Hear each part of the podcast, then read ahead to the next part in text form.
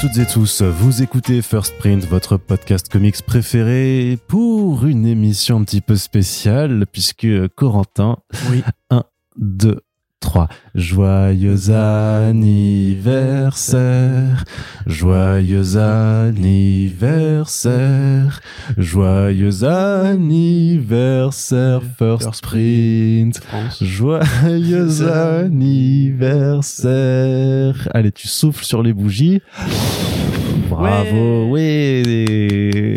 C'est Applaudissez chez incroyable. vous. C'est vraiment le podcast le plus festif qu'on ait jamais enregistré. Tu faire un nouveau. Non, tu fais au saxo. Tu Ah, putain, mais, tu, mais tu sais que je l'ai fait pour mon ancienne coloc. J'avais joué sa, sa Ah bah anniversaire voilà. au saxophone. saxo. Allez hop. Tu poses le micro devant le saxo, ça va. Et il faudrait que, il faudrait que le- un, un jour, il faudra que je le fasse. Donc oui, vous l'avez deviné. De toute façon, c'était dans le titre. Hein, à chaque fois, on n'arrive pas encore à faire des vrais podcasts surprises. Un jour, on le fera. Euh, mais sauf qu'en termes de description et de SEO, ça, du coup, ça fera un truc qui sera perdu dans les méandres de l'internet. Mais donc voilà, c'est nos deux ans. C'est les deux ans de First Print. Alors techniquement, c'était en septembre. On voilà, forcément, on est pris par le temps, par New York, ce genre de choses-là. On n'a pas pu se poser avant pour vous faire El Famoso, le fameux euh, question-réponse avec les auditeurs et les auditrices. C'est vrai que, et on y reviendra de toute façon, c'est un peu une de nos lacunes malgré tout sur First Print, un peu l'échange avec la communauté. On n'est pas présent partout, on a un petit peu du mal forcément à, à répondre ou à faire des plus d'événements IRL, donc on va en parler. Mais voilà, le, il y a au moins ce rendez-vous annuel et parfois bisannuel, c'est de euh, vous donner la parole. Vous avez des questions à nous poser et on va y répondre. Euh, alors c'est un Oui. petit peu en C'est le décalé. principe du courrier des lecteurs. Voilà, mais c'est un petit peu en décalé. C'est vrai qu'il faudra aussi penser à des choses un peu plus euh, interactives, par exemple en live. hein, je ne sais pas, je, je- je dis ce genre de choses comme ça, mais n'allons pas trop vite. Donc, on a fait un article il y a effectivement euh, deux semaines à l'heure où on enregistre ce podcast en disant voilà, on va faire le Q&A euh, comme on avait fait déjà. Bah pour nos un an, donc on recommence. Euh, Il y a peut-être des nouvelles personnes qui sont là. Il y a aussi des personnes qui sont euh, qui sont présentes depuis le début et qui ont encore des questions à nous poser. En tout cas, ça nous fait très plaisir de voir que vous avez participé. Et euh, Corentin, je te propose que sans plus tarder, euh, on aille répondre à ces questions. Alors, je vous le dis aussi, Je suis pas euh, d'accord. T'es pas d'accord? Je suis pas d'accord. tu veux qu'on fasse- proposes, euh, Non, moi je pensais qu'on allait parler de raclette. De raclette. dit viens, il y a une raclette, il y a pas de raclette, donc je suis pas content. Ouais. Alors, Allez, salut. la, la, il est parti. bon, bah du coup, je vais vous répondre tout ça, ce qui va être un petit peu, un petit peu moins amusant. Euh, Corentin, Oui. Euh, ce que je voulais dire juste avant aussi, c'est que je ne sais pas encore si ce podcast sera en une ou deux parties. Donc, je te propose qu'on fasse d'abord une première grosse série de questions et puis on verra en fonction du temps qu'on a si on découpe ça euh, après ou pas. Hmm. Mais du coup, après, il y a une raclette. Et après, il y aura. Tu, casses les couilles avec ta Parce raclette. que s'il y a pas de raclette, c'est non. Non, mais euh, faut pas dire que t'es fan de raclette sur euh, sur sur les, les réseaux sociaux. Ah oui, Les- vrai le clan des raclettes, c'est mal vu. euh, C'est vraiment. Et puis il est encore trop tôt, bordel. On n'est même pas à T'en as Halloween. déjà fait une, toi Hein? T'en as déjà fait une Oui, mais c'est pas moi qui l'ai instigé. Je ne suis pas responsable. Voilà, c'était pas moi. Corentin, donc on va commencer tout simplement en on va euh, lire les questions que nous avons reçues sur notre site internet puisque oui sur euh, www.first-print.fr on HTTP. vous rappelle euh, c'est ça. On vous rappelle qu'on a un site sur lequel vous pouvez commenter, c'est sans inscription, vous pouvez vraiment réagir à toutes les émissions et alors c'est vrai que Corentin n'y va jamais hein, c'est de sa faute mais moi j'y suis et je réponds de temps en temps, en tout cas je lis tout. Et parce que je suis aussi obligé de d'effacer tous les commentaires de spam parce qu'on a été pris euh, pour par des par des spammers de l'enfer. Heureusement, c'est euh, à chaque fois c'est euh, le WordPress identifie bien que c'est du spam et donc euh, il faut que je les approuve et du coup je les supprime. Mais bref, voilà, moi je vous lis et euh, je suis donc euh, je vous remercie en tout cas d'avoir participé et j'aime bien la première question parce que c'est Elliot qui nous écrit qui a d'ailleurs écrit sous deux pseudos parce que justement le premier commentaire avait pas été validé, je crois, et qui nous dit Salut Arnaud et Corentin. Je, je m'appelle Elliot Et surtout, j'ai 14 ans et ça, ça me fait vraiment trop plaisir de savoir qu'il y a des, qu'il y a des jeunes, euh, des ados qui nous écoutent parce que j'avais toujours peur qu'on soit que entre trentenaires ou plus et tout ça. Donc c'est vraiment, vraiment, vraiment cool. Et qui nous dit qu'il nous suit depuis un an, euh, qui nous remercie pour les podcasts euh, qui sont géniaux. Donc voilà, il y a des superlatifs et tout ça. Mais en tout cas, voilà, il dit qu'il découvre des comics grâce à, grâce au podcast et c'est un peu le but. C'est un peu pour ça quand même qu'on qu'on fait ça. Donc euh, je suis vraiment euh, très ravi euh, de savoir que ça te plaît et on va continuer à en faire effectivement. Donc ma question est toute simple. Depuis ces deux ans de chemin, vous avez rencontré une foule de personnes travaillant de près ou de loin dans le monde du comics. Quelle a été votre plus belle rencontre? Bah, c'est plutôt pour toi, ça. Moi, je rencontre quand même moins de gens. Tu que- rencontres moins de gens que moi, c'est sûr, mais t'en as quand même aussi rencontré quelques-uns, hein, quelques-unes Depuis des First personnes. Print, euh, bah, depuis. First Print, ouais. Hmm, Bah, je sais pas si on a rencontré Karen Berger, mais j'ai vu Karen Berger en vrai, elle a entendu le son de ma voix et elle m'a répondu, donc c'est techniquement une rencontre. euh, qui est, comme on l'a déjà dit à plusieurs reprises, euh, une personne qui compte pour moi pendant mon parcours de BD. Donc ça, c'était déjà super cool. Euh, à part ça, bah, je sais pas exactement. Moi, c'est vrai que n'étant pas présent en salon ou euh, n'étant pas forcément toujours là pour les Super Friends, euh, j'ai dû rater quelques personnes intéressantes. Mais j'aime toujours écouter les podcasts, donc ça c'est, enfin même surtout ceux dans lesquels je ne suis pas. Du coup, euh, ouais, non, non, non, il y a plein de gens super qu'on a eu en podcast aussi, justement. J'aurais du mal à en citer un euh, ou une. Tu vois, c'est pour ça qu'il faut préparer les questions. Tu vois, tu dis que t'aimes bien te laisser surprendre, mais c'est bien aussi de, tu vois, de, de, de, préparer, euh, de préparer ce genre de choses-là, quoi. Est-ce que tu veux que je te refasse un petit peu le, le, le, le résumé de toutes les personnes qu'on a rencontrées euh, cette année? Vas-y. Non, je, je, non, je, je tu listes tout le monde depuis la première émission jusqu'à maintenant. Ah, ça va faire beaucoup parce que des émissions, on, on, a quand même fait vraiment, vraiment, vraiment beaucoup et des super friends cette année, ça a été quand même, euh, ouais, très, je sais, très, très euh, costaud. J'ai hein. envie de répondre euh, déjà à Nicolas Beaugeron, euh, que je trouve un mec euh, formidable et qui, euh, quoi qu'il soit très cultivé dans les trucs qui nous paraîtraient nous comme des machins d'élite, euh, parfois assez, trop, ouais. assez touffu, assez, euh, assez pointu, assez pointu, pardon.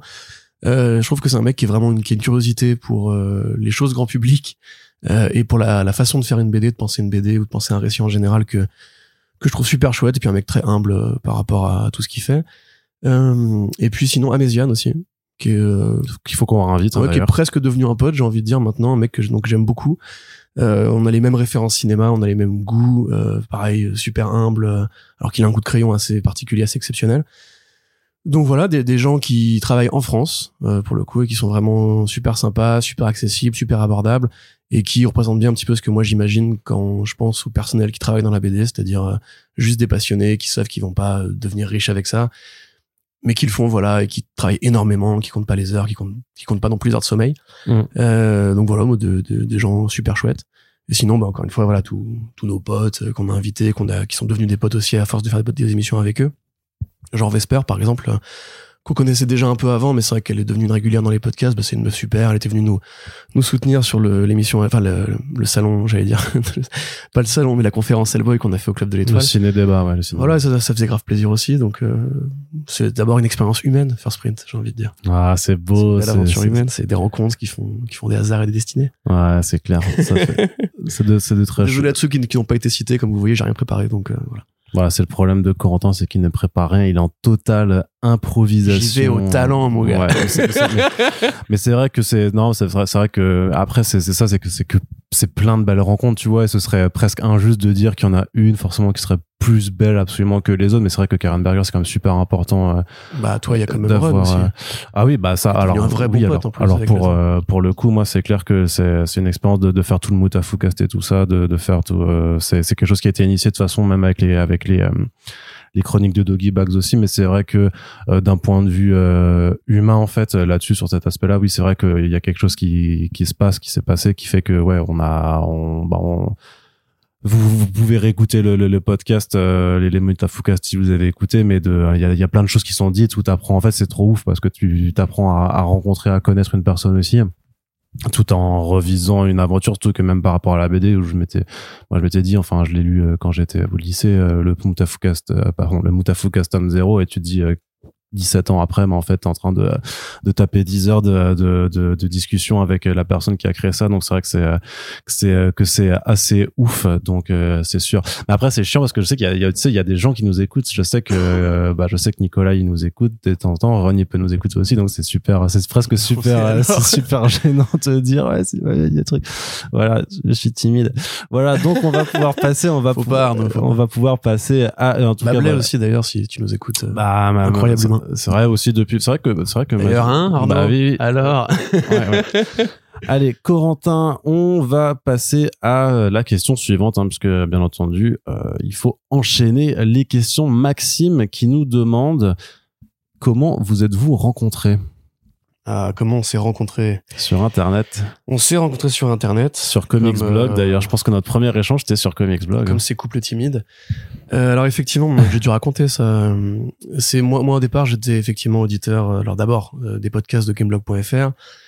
Et puis avec le podcast Batman de Gameblog, j'avais découvert Comics Blog, donc je m'étais un peu, euh, bah, je pense que beaucoup de gens s'en souviennent, pris de passion pour la section commentaires. Écrit beaucoup de trucs que je pourrais regretter aujourd'hui. Euh, et effectivement, je sais plus à quelle occasion, on parlait de DC, je crois, dans une section commentaires. Sur un truc de euh, Scott Snyder, je crois. Oui, c'est ça. Et puis j'avais écrit un truc euh, comme d'hab avec la, la grande gueule. Et Arnaud était venu me voir, il m'avait dit non, c'est pas vrai. nanana. Euh, et après, on avait parlé du fait qu'il existait un site qui s'appelait DC Planète. Et il m'avait dit, et puis j'avais demandé une question qu'Arnaud aime beaucoup, voilà, Arnaud aime beaucoup l'anecdote. J'avais demandé à Arnaud un truc en mode euh, Arnaud Kikou, c'est ton vrai nom, ou un truc comme ça. Ouais, c'est ça. C'était-. C'était, c'était, euh, c'était entre parenthèses où t'avais écrit genre, euh, putain, mais Arnaud Kikou, c'est quoi ce surnom, un truc comme ça, tu vois. T'as Vraiment avec, tu sais, les deux petits accents circonflexes. hein. et je t'avais répondu un truc du genre, ouais, ouais, t'inquiète pas, tout le monde me l'a fait au premier abord, puis après, les gens, ils discutent vraiment, quoi. C'est ça. C'est Mm. déstabilisant, du coup, tu vois. C'est C'est ça. Pour désarçonner l'adversaire. Mm, mm. Et puis après ça, bah voilà, moi j'ai suivi euh, DC Planet parce qu'effectivement, je m'étais intéressé à DC via les New 52.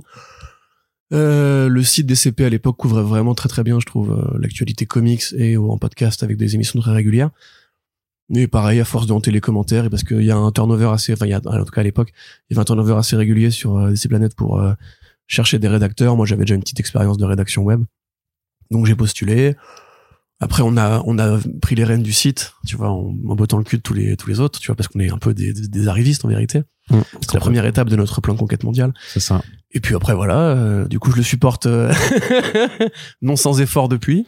Non, mais c'est vrai que non, c'est vrai, que t'avais posé ta candidature et on t'avait, on t'avait remarqué, hein, on te remarquait dans les commentaires de Comics Blog notamment, on t'avait remarqué dans les commentaires aussi de de DC Planet et surtout que bah ouais, t'avais ta grande gueule et qu'on voyait parfois que tu te prenais la tête avec, avec des gens et tout ça.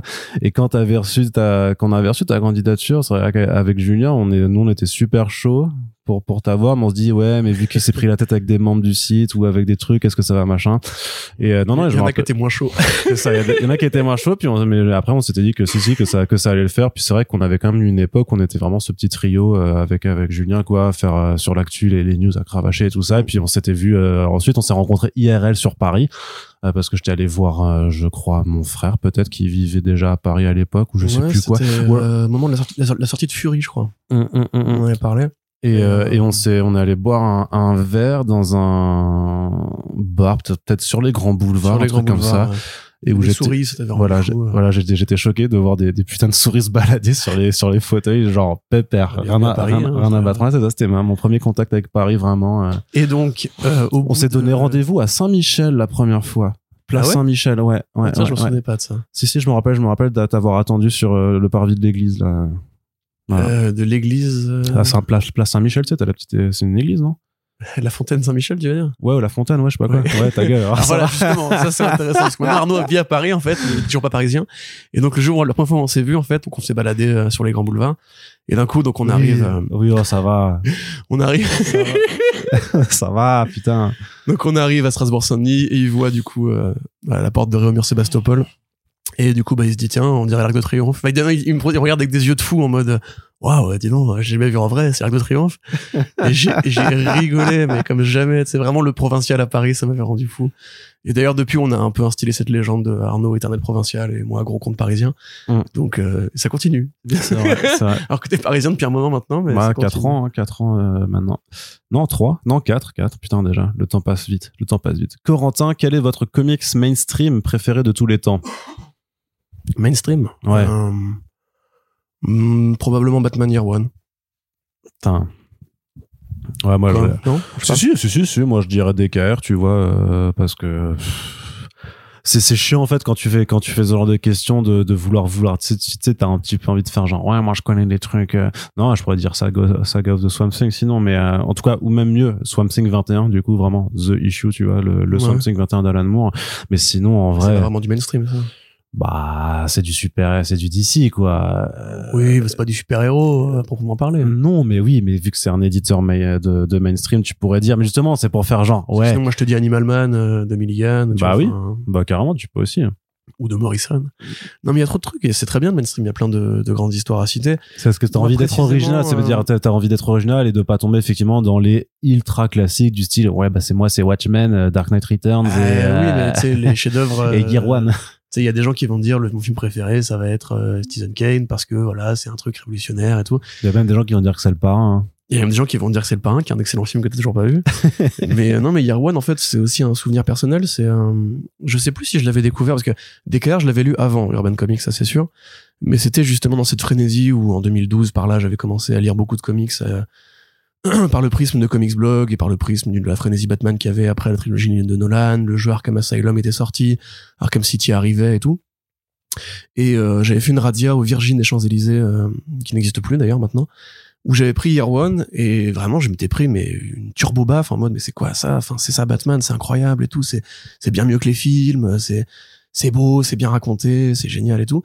Et en fait depuis, je crois que j'ai jamais vraiment pris un tel kiff devant un comics Batman quel qu'il soit, tu vois. Donc c'est aussi c'est un souvenir un peu personnel, un peu Madeleine de Proust maintenant parce que Mm. la- ma carrière dans la BD entre guillemets a fait que euh, je serais peut-être pas passé par là si j'étais pas tombé amoureux à ce point-là de de Batman par ce personnage-là, par ce, cette BD-là. Et sinon, non, j'ai pas spécialement envie d'être original. Je suis pas client d'original, de toute façon. Je porte des t-shirts et, et des Adidas. Donc, euh, Ça va, ça va très bien. Toi, toi, tu portes des Nike, toi, team Nike et team Adidas. Je suis euh, très team Nike, effectivement. C'était pas une question qui nous était, qui nous était posée, mais euh, ça nous permet d'y répondre quand même. euh, Du coup, Arnaud, alors? Bah, DKR, ouais, quand même. Dark Knight. Returns. Oh, c'est vachement original. C'est hyper. Bah sinon l'autre ce serait Killing, c'est limite ce serait Killing Joke, tu vois. Donc c'est vraiment dans dans le dans les poncifs, dans les poncifs du poncif. mais parce que aussi parce que Killing Joke c'est limite aussi le, le, le premier souvenir d'un de BD que j'ai lu en étant conscient que c'était du comics en fait. Vraiment, tu vois. Parce que moi je me rappelle d'avoir lu vraiment euh, beaucoup plus jeune la version où c'était marqué sourier sur la couverture, vraiment une, Ouais, bien une sûr. assez, une assez vieille édition. Et en fait, et c'est quand on me l'a réoffert euh, bah, à mes 20 ans quand j'étais en master où j'ai replongé dedans parce que je l'ai relu et que après je me suis intéressé. Et après, par contre, le, pro- le premier truc que j'ai repris ensuite, c'était le DKR euh, en absolute en plus et ça a été euh, une frappe de, de Mhm. je sais plus si je l'avais déjà lu ou pas. Je me rappelle même. Je, je t'avoue que je me rappelle pas trop. Je crois que je l'avais déjà lu à la médiathèque de mon de mon bled. Là, de le redécouvrir dans cet énorme format avec les énormes planches, de prendre les, les patates de de Miller là-dessus, euh, c'était c'était c'était quelque chose quoi. Mm. Et sinon, pour mettre un peu de Marvel dans, dans l'équation, euh, le Daredevil de Bendis, qui est un truc que j'avais lu en entier avant de m'intéresser aux comics, euh, à la fois en 100% et, et en scan. hein, voilà, c'est il y a prescription maintenant, c'est introuvable maintenant. Euh, et aussi euh, bah, le de Fraction Era quand même. Mm. Où là, pareil, ça a été. Mais c'est par là, c'est par un peu par là que je suis rentré vraiment dans le Marvel, euh, le la passion Marvel aussi. Ouais. J'avais lu beaucoup de Marvel avant, mais jamais un truc qui m'avait pareil euh, à ce point accroché. D'ailleurs, c'est voilà, c'est devenu euh, un peu ma mon avatar euh, sur tous les réseaux sociaux. Mais c'est vrai que moi aussi dans les trucs vraiment que j'adore, Crisis, la première, la découverte de la première Crisis pour moi c'était c'était un truc de fou aussi quoi. Pourtant, ça a vieilli quand même, Crisis. Hein, Ouais, mais j'adore, j'adore, c'est le multivers, j'adore les trucs comme ça, vraiment les trucs. Mais pareil, du côté de Marvel, Infinity Gauntlet, euh, je trouve ça incroyable. Même Thanos Quest, la première et tout, je trouve que là, le, cosmique de Jim Starlin, euh, je trouve ça vraiment trop, trop, trop bien. Et euh, la mort de Captain Marvel aussi, je trouve que c'est un, c'est un putain de, c'est un roman graphique, mais Ouais. qui est, voilà, qui est incroyable et, et surtout qui a, euh, qui pourtant qui a, voilà, qui a, qui a, qui a bientôt 40 ans, mais qui, je trouve, a une force en fait de narration et euh, de, de choses qui est vraiment, qui est vraiment dingue, quoi. Donc euh, voilà ça et du coup une, une Maxime nous demande aussi le comics indé préféré de tous les temps. Donc toi c'est Spaceman bien entendu. Hein. Non, c'est pas Spaceman. C'est très bien Spaceman, mais je peux pas. Non, mais là, c'est impossible. Comment tu veux, comment tu veux nommer ça? J'en sais rien. Franchement, euh, je pourrais vous dire un million de trucs. Euh, Je pourrais vous dire Promethea. Je pourrais vous dire. euh, pff, Je pourrais vous dire des tonnes de choses. En fait, il y a tellement de trucs. Je pourrais vous dire effectivement Toute la Criminal, euh, Toute la bibliographie de Alan Moore, la bibliographie d'Alan Moore, ouais, Tom Strong aussi, qui est génial, la Ligue, qui est géniale. Fille perdue. Fille perdue, j'aime moins, par contre, pour le coup. Mais non, premier degré, j'aime moins. Par contre, From Hell, tu vois, c'est exceptionnel. Il y a tellement de trucs, Saga, il y a tout, tout Jeff Lemire, enfin pas tout Jeff Lemire, mais Non pas euh, tout. de grands trucs, de, de grandes choses de Jeff Lemire. Tout Vertigo, Vertigo, c'est l'indé, hein, techniquement, enfin en tout cas dans la façon de faire. Preacher, Preacher, euh. Sandman. Sandman, oui, Sandman. Mais Sandman, non, c'est plutôt du mainstream, Sandman. Ah, tu le considères mainstream? Bah, c'est DC, c'est les droits de DC, tu vois. Et Mm. puis euh, ça commence avec des personnages DC. Euh, et puis c'est maintenant c'est canonique à fond parce que ça a été récupéré même dans Metal et tout. Donc euh, Oui mais ça on n'en parle pas. Invincible aussi, euh, c'était quand même une grande saga Invincible. hein. Non, non. Non parce que Saga non, non, Saga. non, non, non, non. Tiens, si je sais, Sin City. Pareil Ah, pour le côté. Madeleine de Proust parce que. Mais ouais ça par contre ça aussi je le sais que j'ai lu quand j'étais bah après le premier film. Ouais, ils, étaient tous ouais. à ma médiathèque et je les ai dévorés. Et je sais que je les ai empruntés, puis réempruntés, puis ré-réempruntés, quoi. Clairement. euh, C'est peut-être justement le premier domino dans le parcours comics parce que bah pareil. parce que Domino, c'est chez Marvel, par contre. Donc, euh, à l'époque extra- extraordinaire on a un grand Arnaud aujourd'hui hein. Euh, extraordinaire tu vois donc le à l'époque j'allais acheter des DVD Rappelle-toi à l'époque où on achetait des DVD. Putain, tu ouais. vois. Mais au hasard, en fait. J'allais devant un rayon de DVD, je prenais un DVD au hasard. Et bon, c'était ma période adolescente, donc euh, j'étais dans la période Jessica Alba. Voilà, ça, je pense que beaucoup de gens de ma génération sont passés par la période Jessica Alba. Et puis il y avait Bruce Willis et Del Toro sur la couverture, donc j'étais en mode, allez, on y va. Mickey Rourke aussi était ouf dedans. Ouais, incroyable. Et donc je l'ai maté, je tombé fou amoureux du film, et je me suis dit, euh, c'est un comique ça et tout. Et donc pareil, j'ai été après en médiathèque parce que c'était facile à trouver à l'époque. Euh, j'ai lu tous les Sin City, et c'est après en fait en, en passant à l'étape suivante dans la médiathèque avec euh, Miller, le nom suivant c'était Moore, et c'était Swamp Thing en noir et blanc. Ah. Donc euh, voilà, c'est beaucoup de choses partent de Sin City. euh, et pareil pour Daredevil, tu vois. C'est après j'ai lu tout le Daredevil 2000, 2000 heures et tout. Mm. En fait, je crois que mais en fait, je me rends compte que j'ai quand même lu des comics depuis très longtemps, mais que j'ai pas vraiment intégré ça comme des comics. Comme Ouais, tu c'est ça, c'est que tu utilisais pas. Moi, je sais que je les ai lus aussi, les Sin City, 3, 300 aussi, euh, que, que je- que j'avais lu, à, que j'étais allé me chercher, hein, que été m'acheter après la, la sortie du film aussi. Ça, hein. c'est incroyable quand tu découvres 300, c'est tu découvres la BD à l'italienne. Hum, hum, hum. Ces formats, tu te dis mais c'est quoi, c'est bizarre, euh, et puis tu l'ouvres, tu comprends exactement pourquoi c'est foutu comme ça et tout. Enfin, ça c'est une vraie tare quand tu découvres la BD à l'américaine avec euh, ces, ces formats qui veulent rien dire, ces tailles qui veulent rien dire. Ouais, c'est- ça, quoi.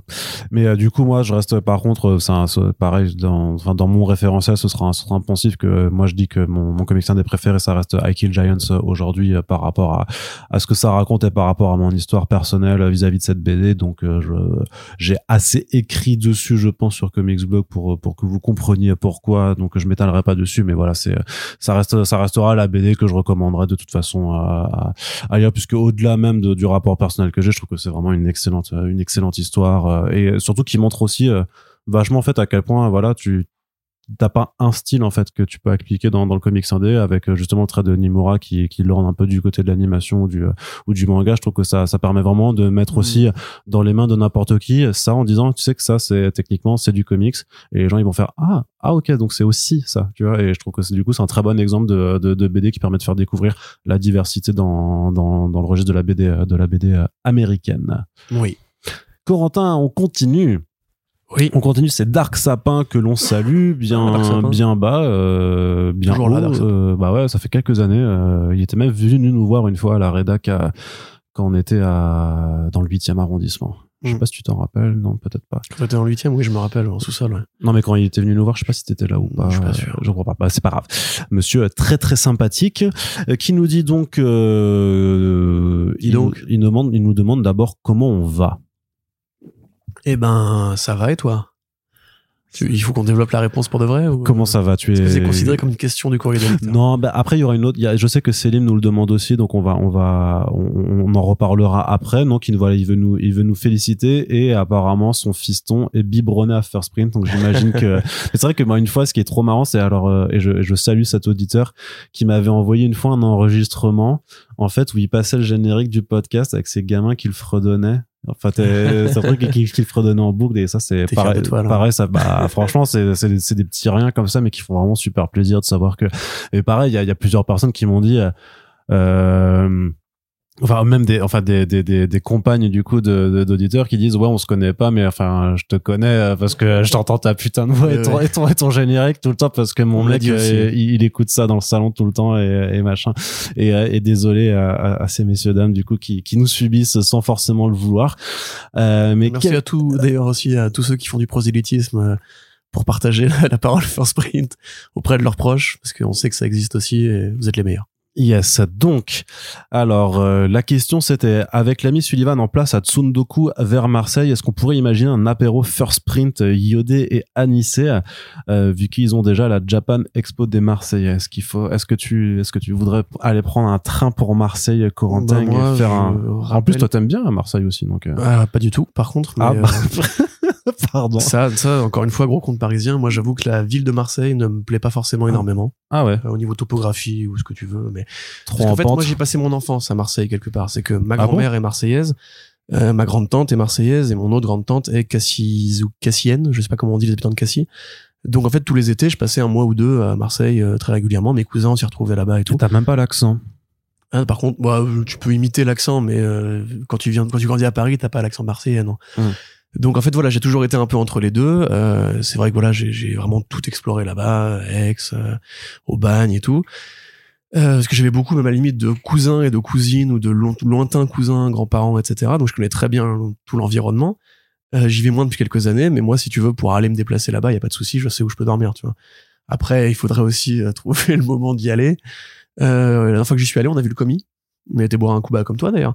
On a été boire un coup sur une belle calanque euh, avec euh, un magnifique rayon de soleil et tout. C'était c'était incroyable. Ça, par contre, c'est vrai que Marseille, il nous, il nous bute euh, au niveau paysage, quoi.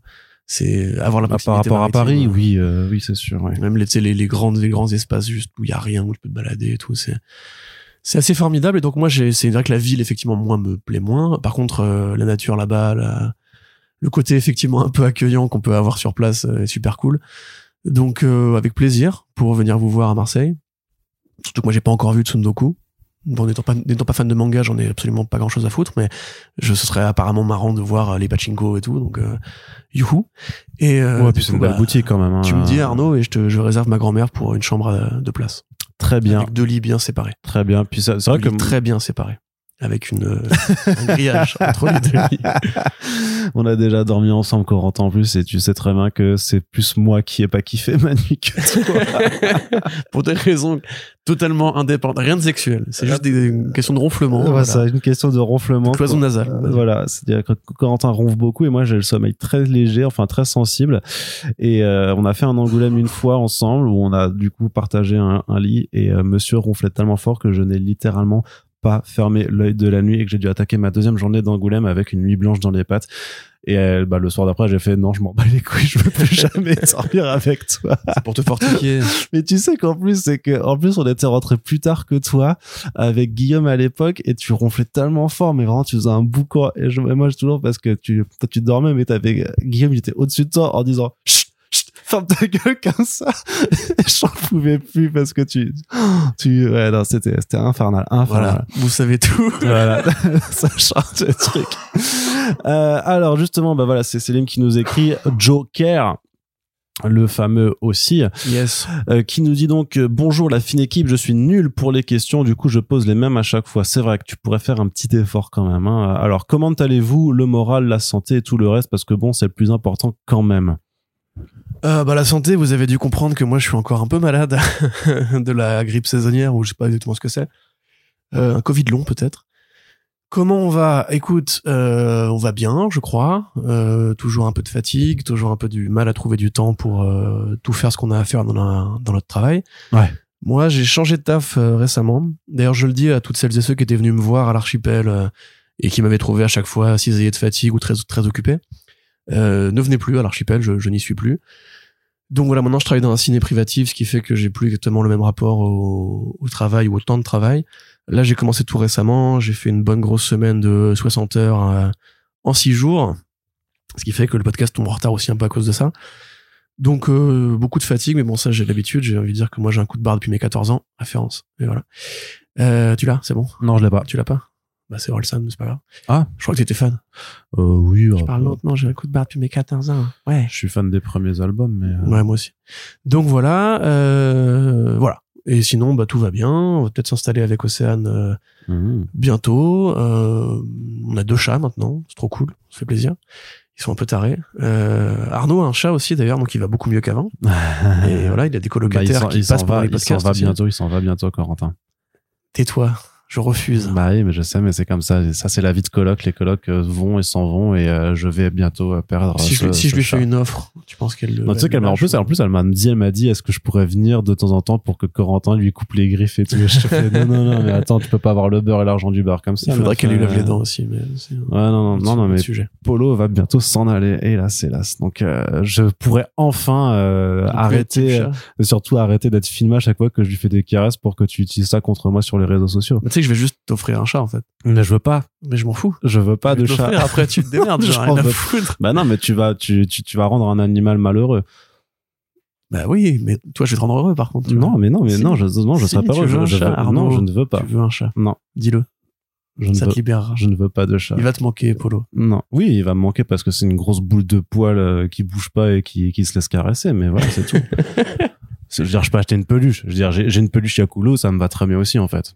Techniquement, techniquement, elle est aussi vivace que, que Polo. Hein. Euh, franchement, Oh. ah bah franchement, euh, ça se voit que tu Bon, vis allez, pas, ça suffit. tu vis pas avec. Donc on va bien, merci Joker Voilà. euh, pour la question. Voilà, voilà. Ensuite, l'autre question, c'est à quand un ciné-podcast Ah, pardon, vous en avez déjà fait? Tout à fait. D'ailleurs, c'est l'occasion de le dire et on va le répéter de façon dans les prochains front page aussi. C'est que le 4 novembre, le soir, on refait un, euh, ciné-débat au Club de l'Étoile pour nos amis et nos amis parisiens et parisiennes. Donc, ce sera sur V pour Vendetta. Vous connaissez Corentin, le gros nerdzouz de Alan Moore. Donc, ça va être super bien. Il y aura aussi J'aime un peu, sans plus.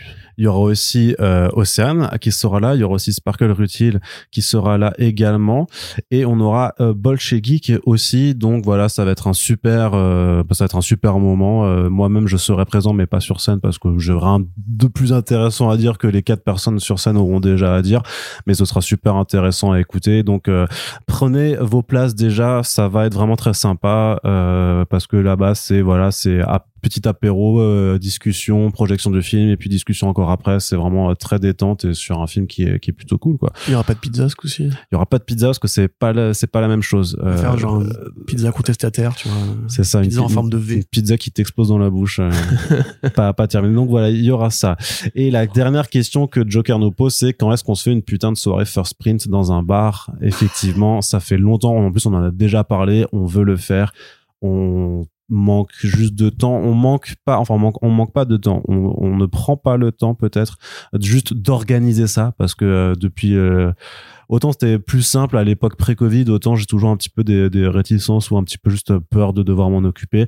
Mais oui, euh, on veut le faire et euh, j'ai pas envie de faire de fausses promesses en disant si c'est sûr on va le faire en novembre. Là c'est bon, on va en faire une avant la fin de l'année parce qu'il faut qu'on le fasse parce que ça fait trop longtemps et qu'on l'a pas fait, mais euh, voilà, on, on veut le faire. C'est aussi une question d'emploi du temps avec Corentin pour bien être sûr qu'il puisse se libérer aussi un soir, et ce genre de choses-là. Donc dès qu'on est certain qu'il peut, euh, voilà, parce que là il vient de changer de travail, donc faut qu'il s'ajuste un petit peu. Mais dès que euh, est, dès qu'on est d'accord sur un endroit et sur un truc, on vous mettra au courant et on essaiera de faire du bruit. Et par contre, bah faudra venir parce que si on se fait chier à organiser ça, euh, on, euh, voilà, on attend que vous euh, veniez.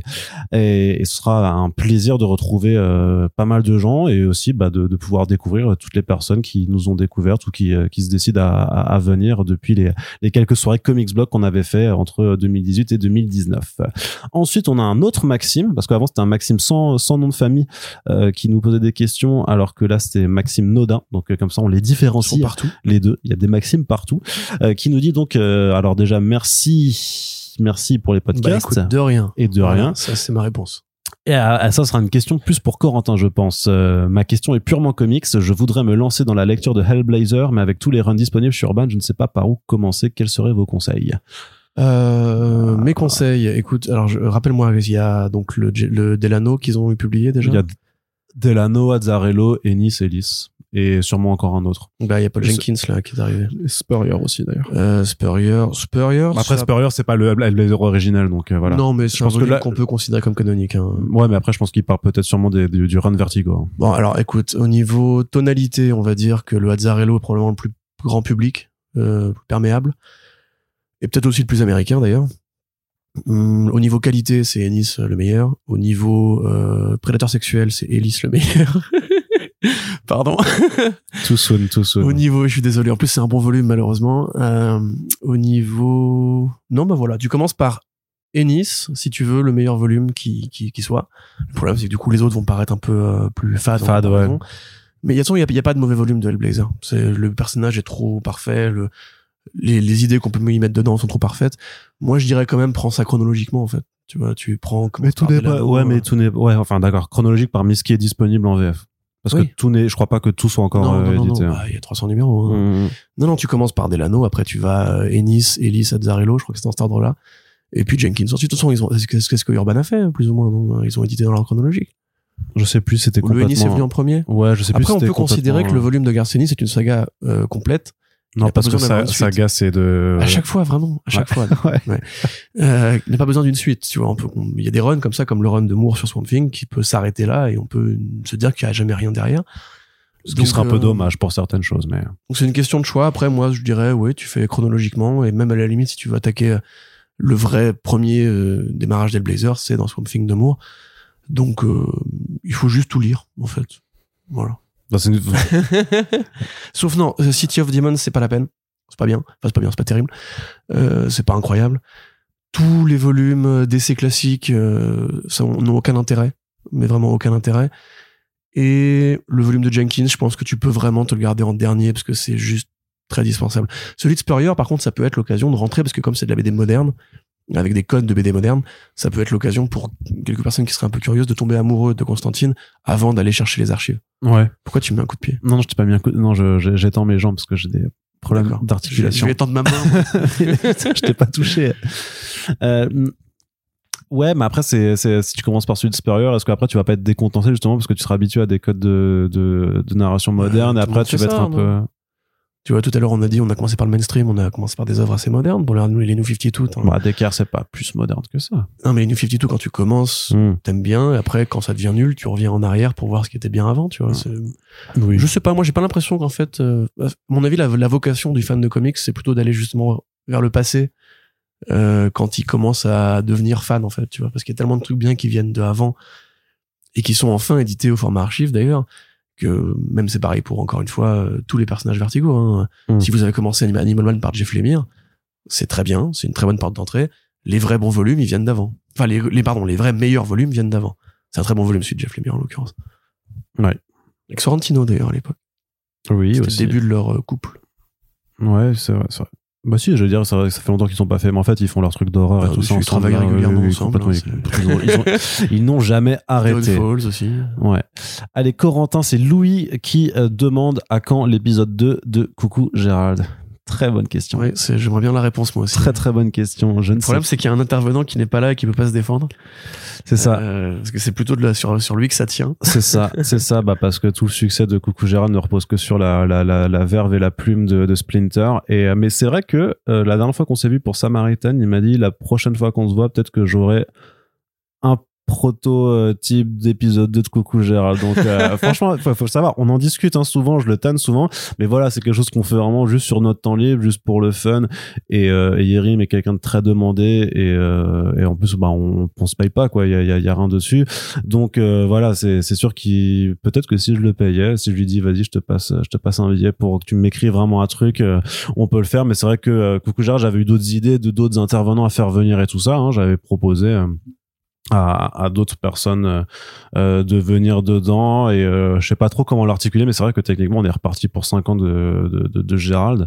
Donc c'est vrai que ce serait dommage de pas essayer d'en profiter un petit peu pour euh, pour refaire un épisode. Donc euh, je peux pas vous promettre qu'il y en aura un deuxième mais je veux le faire aussi parce que c'est quand même quelque chose Mhm. qui est plutôt rigolo.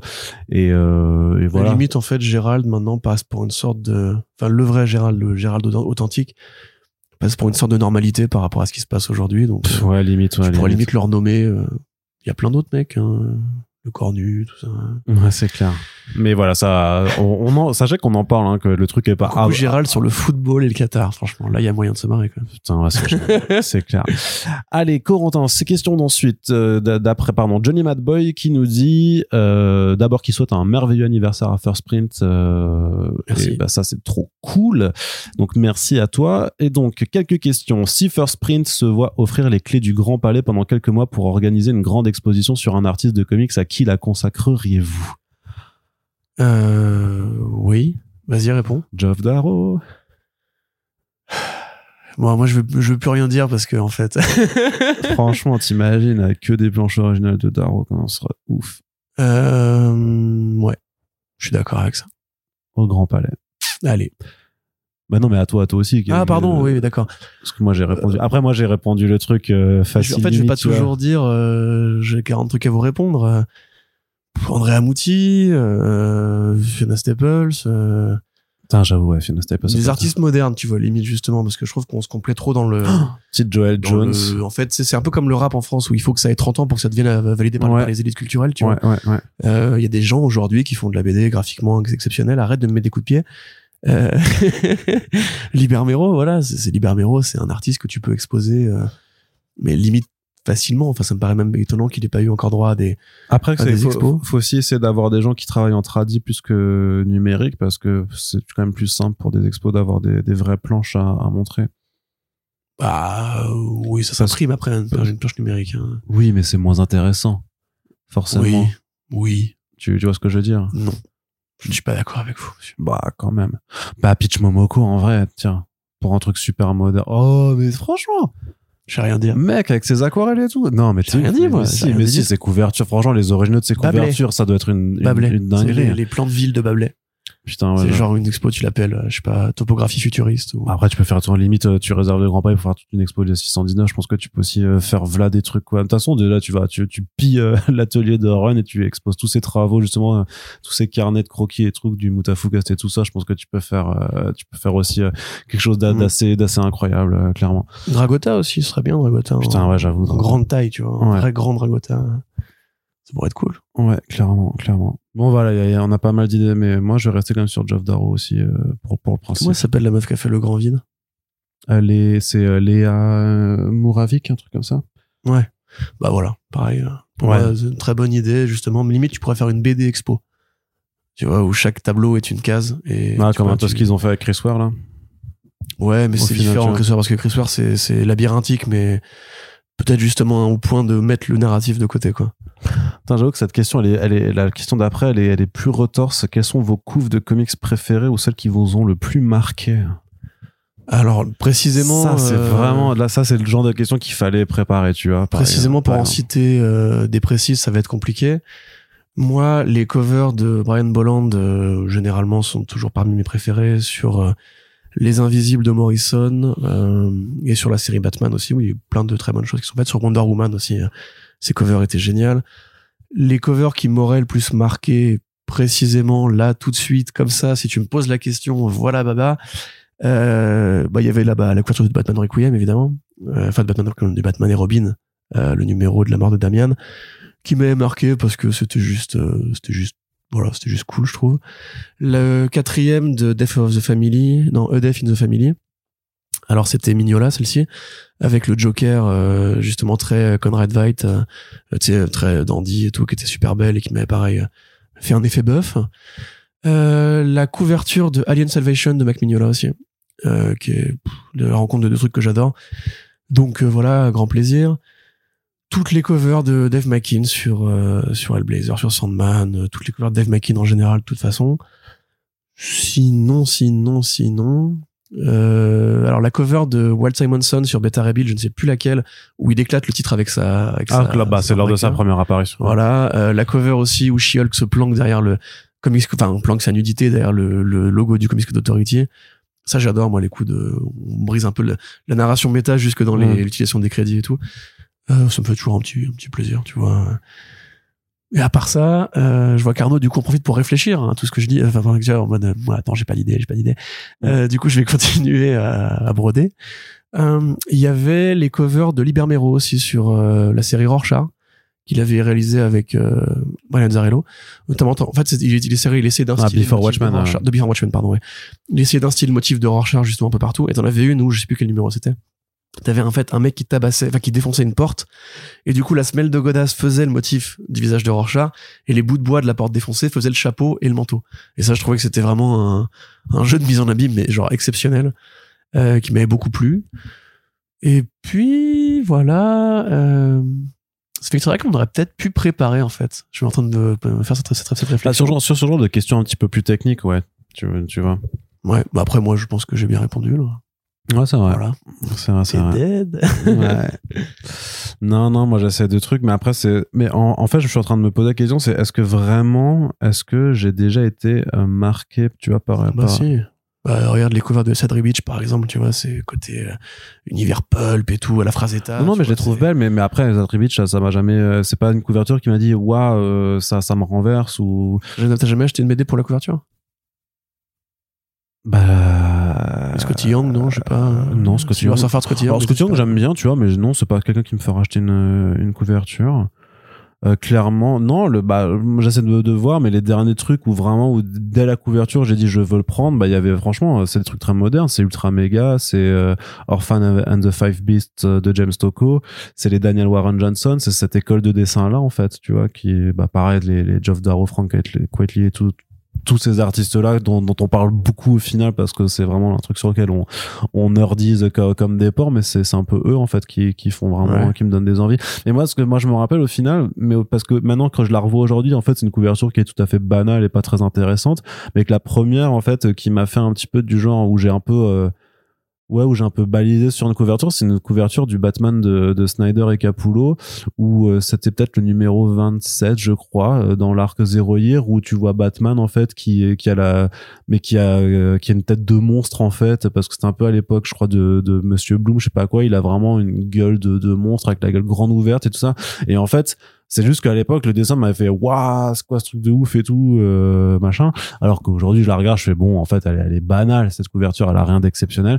Mais, euh, mais c'est un, c'est un, c'est un petit peu, c'est un petit peu ça. Bah, Ouais, t'as les couverts de Joke aussi. euh, Ouais, Jack, il fait des super, il fait des, il fait des super, il fait des super travaux, mais, mais, mais, mais, euh, mais ouais, pareil. Après, c'est, après, c'est vrai que j'ai acheté, pff, ouais, les variantes, franchement, les, les variantes de, euh, mon dieu, de Darwin Cook qu'ils avaient faites. Tu sais, ils avaient fait des variantes spéciales Darwin Cook et t'as la variante Justice League de Darwin Cook qui était en mode euh, New Frontier aussi, qui était incroyable. Bah, la couverture de New Frontier, de toute façon, je la trouve, euh, je la trouve très chouette, quoi, par rapport à ce qu'elle représente sur l'univers DC, le, côté un peu vintage et tout ça. Je la trouve qu'elle est tellement, euh, tous ces personnages souriants un peu, tu vois, enfin, je, je la trouve vraiment super belle, quoi. Ouais. Moi, j'aurais envie d'en citer aussi une qui est un peu plus désuète. Enfin, une, une série de couvertures, en fait, qui euh, nous ramène à l'époque où Daredevil était édité en Espagne euh, dans les années 70 et où, en fait, on avait laissé à la- à l'artiste en question, malheureusement, j'ai pas retrouvé son nom, c'est dommage, euh, parce que ça- le- la série était renommée Dan Defensor. Parce qu'ils voyaient Dédé, ils se sont dit, ah, tiens, ça veut absolument dire un truc. Mm. Du coup, il y, a une- y a un univers où, en fait, Daredevil s'appelle Daniel. Déjà, ça me fait beaucoup rire. Euh, et les couverts Dan Defensor, justement, tu vois, ont été reprises avec un style beaucoup plus pulp, beaucoup plus cover Ah, de ouais, magazine ouais. et tout. Il avait vraiment pu réinterpréter. J'avais fait un post Twitter dessus, il faudrait que, faudrait que je le remette, le remette en avant, tu vois. Où il a vraiment fait les yeux blancs, c'était vraiment, tu sais, euh, roman de gare, SAS. euh, et c'était vraiment des trucs qui, pareil, moi, m'avaient marqué au niveau de comment tu peux réinterpréter, parce que c'est les, il a pas repeint les couvertures, tu vois, c'est Mm. juste euh, des couvertures qui existaient déjà, il les a juste recolorisées, et il a acheté des petits détails par-ci par-là, il a fait, il a changé les compos. Et donc, comment tu peux adapter un personnage très américain à une culture locale qui a plus l'habitude, justement, euh, du cinéma de série B et tout. Et ça, mais c'était, c'était assez génial comme truc. Après, sinon, en fait, il y a, plein de grands euh, artistes de couverture. On a, c'était quelques-uns, Momoko, Yang, euh, évidemment, euh, Jock. Mais c'est vrai que moi, en fait, j'ai pas cette culture de acheter un, un comics juste parce que la cover me plaît. Euh, c'est pour ça qu'on en parle régulièrement dans les podcasts. hein. Les couvertures variantes, pour moi, c'est c'est Ah, ça un trompe-l'œil. tu dépend. vois, Ouais, mais ça dépend parce que comme dit, celles de Cook, elles étaient mortelles. Je me rappelle même qu'à l'époque, à un moment, ils avaient fait des couvertures selfie et il y en avait qui étaient vraiment marrantes en fait. Euh, J'en avais une de de, de Lou Pacino avec euh, Supergirl, euh, Jessica Cruz et Stargirl peut-être ouais, ça, ouais, qui prennent un selfie dans l'espace qui est vraiment super euh, super chouette parce que déjà Lou Pacino dessine super bien je trouve. Mais qu'en plus euh, pareil t'as une tonalité très joyeuse très positive en fait qui s'en dégageait que je trouvais vraiment mortelle. T'avais celle aussi de la une variante selfie avec Batman qui euh, enfin Superman qui force Batman à sourire en lui faisant les, les doigts machin qui était vraiment marrante en fait. Donc parfois il y a quand même des gimmicks qui sont super qui sont qui sont super sympathiques. Après c'est vrai que euh, ouais ça ça prend de la place les single issues et que j'ai plus euh, j'ai plus même moi je l'ai fait hein, tu sais le les, les variantes 3D du Villain's Mode je les avais toutes hein. Voilà Il est fou. j'ai fait j'ai fait ce genre de, de choses là aussi parce que j'étais j'étais jeune et j'avais encore de la place à l'époque et, euh, et je trouvais le gimmick marrant mais euh, ouais après c'est euh, mais, mais c'est vrai que j'achète plus trop euh, je j'ai pas allé forcément prendre un bouquin pour une couverture mais je me rappelle tu vois que Batman et Gotham je connaissais pas du tout Dustin Nguyen mais j'ai vu les couvertures l'aspect l'aspect un peu chibi le- l'aquarelle et tout ça j'ai j'ai kiffé direct alors que je savais pas Hmm. dans quoi je m'aventurais et ça je sais que euh, Gotham je crois que c'est la première série que j'ai acheté en single issues Ok. et que tu as d'ailleurs chez toi maintenant Bah, sinon après voilà pour faire un, un- pour pas pas pour oublier personne. euh, évidemment les covers d'Alex Ross en général, celles de Immortal Hulk sont géniales. Euh, Enfin je trouve. ouais c'est vrai ouais. Les covers des séries de la période, c'est la période un peu XP de Marvel, euh, c'était All New Marvel Now je crois, avec Electra de Del Mundo, où les covers étaient toutes magnifiques. Le Winter Soldier, euh, ah merde, euh, Marco Rudy. Voilà, c'était Marco Rudy qui l'avait fait. Ou là pareil, enfin juste voir les couvertures. Ben encore une fois, hein, les, les Hawkeye de David Ara, euh, ils te marquent quoi. Je veux dire l'usage de des Ah, plans. les, les euh, Scarlet Witch de David Ara, les couvertures, elles sont, elles sont ouf. Tout à fait. Euh, Scarlet Witch de David Ara C'est pas lui qui dessine, mais il euh, faisait les couvertures. Il faisait les Ah, couvertures. D'accord. Je m'en souviens pas de celle-ci pour le coup. Mais donc il y avait plein de trucs super à l'époque, même les, le Punisher de Edmondson euh, euh, avec. euh, mais attends, mais c'était pas Mitch Garrett Je crois. Hein. Même il y a plein de covers de, de, de Michael Ranin qui sont super belles aussi. Enfin, non, mais c'est voilà, c'est une bonne c'est une réponse assez complète là, je pense. hein. Oui. Et la troisième question, c'est euh, la question ultime pourquoi la BD et pas un autre art? Ou dit autrement, quelle spécificité de la BD que les autres arts n'ont pas vous passionne tant? Ah, ça c'est un vrai euh, un vrai sujet. Ça pourrait faire un podcast à part entière. Mais effectivement, parce que moi, en fait, il y a un truc qui m'agace prodigieusement, et plus je vieillis, plus c'est le cas, c'est euh, dès qu'on lit une BD qu'on aime bien et qui a un peu de, de teneur euh, en action, etc. Les gens disent, waouh, ce serait trop bien si on faisait un film avec ça, tu vois. Comme si, en fait, une BD pouvait pas être euh, autosuffisante dans son format artistique. Et c'est un peu comme, tu vois, un Et mec parfois qui tu le fais, mais parfois t'en es coupable aussi hein, de ce genre de réflexion. mais je le sais, parce qu'en fait, euh, il y a évidemment, on est biberonné par le cinéma et les images qui, qui bougent, en fait. Et c'est pour ça que la BD tombe en désuétude, en tout cas la BD euh, occidentale tombe en désuétude. De ce point de vue-là, c'est que les gens maintenant veulent, aussi à cause du jeu vidéo, je pense, euh, tu vois, c'est comme là l'article, euh, c'était la chasse, je crois qu'il avait écrit, sur pourquoi le jeu vidéo était un art supérieur au cinéma. Franchement, j'ai pas voulu réagir, mais c'est de la connerie, c'est de la connerie monumentale de dire ça. C'est, comme dire euh, le football, c'est un art super, c'est un sport supérieur au basket, tu vois, parce que c'est plus logique et tout, les gens préfèrent le football. Mais ça n'a rien à voir, c'est juste deux trucs différents. Tu peux pas comparer deux trucs différents. Euh, tu fais le premier Rambo en jeu vidéo, par exemple, c'est très bizarre parce que du coup, tu soit tu t'étais le mec qui va chasser les flics, soit t'es euh, les flics qui vont chasser un vétéran. La morale de, de ce film-là, par exemple, elle passe par la passivité, du fait que tu découvres en fait l'histoire qui se construit devant tes yeux. C'est que du narratif, c'est que du dialogue, c'est que même pas forcément de l'action d'ailleurs, et qu'en fait, à la fin, tu comprends pourquoi cette histoire-là était bizarre depuis. Tu vois, tu peux pas faire ça en étant actif. Être actif, c'est pas forcément euh, toujours bien, toujours utile, tu vois. Euh, un film d'horreur où t'es entre guillemets actif. Alors oui, t'as plus la trouille, c'est sûr, mais quelque part aussi, il y a un plaisir naturel à voir justement une situation évoluer dans laquelle tu t'impliques que euh, Arnaud, s'il te plaît. Et la BD. actif, passif. et Non, non, mais la BD, du coup. Et donc la BD, c'est pareil, c'est que ça. tu, la BD, tu vois, tu reviens à un truc tout bête qui est simplement ça, le, le dessin, donc une image figée, qui te donne une sensation, une sensation de mouvement euh, en passant d'une case à une autre. C'est, l'art invisible de McCloud et tout. C'est le côté comment, en fait, avec une série de dessins qui vont se succéder, on arrive à te donner l'impression d'un monde entier, d'un monde mobile, d'un monde mouvant, d'un monde qui, qui, quelque part existe à travers la page. Et ça, déjà, c'est fascinant en soi. Euh, accessoirement, la BD n'a aucune limite, euh, contrairement au cinéma, contrairement aux jeux vidéo, contrairement à la moindre représentation de- du- d'une image réaliste. Euh, la BD a ce- pour seule limite l'imagination du dessinateur et éventuellement son talent, mais ça, on sait que c'est juste une notion floue puisque le, le- le- le talent n'existe pas. Là, quand on prend le dernier projet de Bendis, là, euh, le roman graphique, Phénoménal. phénoménal. Quand on voit les planches de Haruho, euh, imaginez ça, imaginez ce que ça coûterait de faire ça au cinéma, imaginez ce que ça coûterait pour le rendre crédible et intéressant, et même est-ce qu'on a envie d'avoir ça crédible? Non. tu vois, non, voilà. La bande dessinée, c'est simplement, tu peux dessiner ce que tu veux. Euh, c'est Moebius, il a ouvert l'esprit de millions de gens en imaginant des créatures que personne n'avait vues auparavant. Druyet, c'est pareil. Vous voyez, tapez Druyet, si vous connaissez pas Philippe Druyet sur, euh, sur Google, tapez Google Images Philippe Druyet, vous, voyez, vous allez voir ce que c'est qu'un mec qui a de l'imagination. C'est ça la vérité, c'est que la bande dessinée, en fait, n'a pas de limite, n'a pas de frontières dans ce qu'elle peut proposer euh, comme expérience graphique. Alors, je te dis pas que la moindre BD, du coup, est une tarte dans la gueule. Non. Mais la vraie spécificité, elle est là. C'est le jeu vidéo pour te faire un univers qui va t'attirer. Euh, limite, c'est secondaire par rapport au gameplay, qui va être la première mécanique d'approche. Tu vois, c'est on joue un jeu vidéo pour jouer à un jeu vidéo. On n'y va pas forcément pour voir une histoire d'ailleurs. Non mais si, si, je suis désolé mec, c'est le, le, le principe fondamental, c'est ça. Tu Mm. vois, le principe fondamental de la BD, c'est l'expérience graphique parce que c'est une bande dessinée, tu vois. Donc euh, et je dis pas, je suis pas en train de dire encore une fois que l'un est supérieur à l'autre. Je dis juste que si on devait définir les caractéristiques fondamentales, tu vois, le cinéma, c'est le montage et la mise en scène. Euh, la bande dessinée, c'est justement l'idée que quand tu ouvres la planche, la planche, c'est la porte qui te met, regarde, euh, c'est ce qu'avait dit, ce qu'avait dit Hassen, tu sais, quand on l'avait interviewé par rapport à Bolshoi Arena, que lui, vraiment, il imaginait pas que la BD pourrait être autre chose qu'un dessin en profondeur. Et qu'il avait besoin, justement, de travailler ses plans, sa perspective, pour qu'en fait, tu sois aspiré à l'intérieur de cet univers, tu vois. Mm. Et ça, effectivement, quand tu vois ce que lui, il a fait, mais c'est, c'est phénoménal. Tu vois, tous les designs qu'il a utilisés, les, les vaisseaux, le, le monde virtuel dans le monde virtuel, enfin, c'est, c'est exceptionnel comme expérience graphique. Et du coup, pour ça, moi, je trouve qu'effectivement, la BD, en plus, qui ne coûte pas grand chose à produire, parce qu'en fait, une BD qui a un monde très développé, très détaillé, en fait, ne coûte pas plus cher à produire qu'une BD qui est juste, euh, bah, avec euh, deux petits bonhommes euh, qui se parlent dans une case avec des petits phylactères. Euh, c'est un monde, du coup, qui est beaucoup plus rapidement nourri, en fait, en nouvelles histoires, en nouveaux genres, en nouvelles propositions originales que le cinéma ou le jeu vidéo, à mon avis.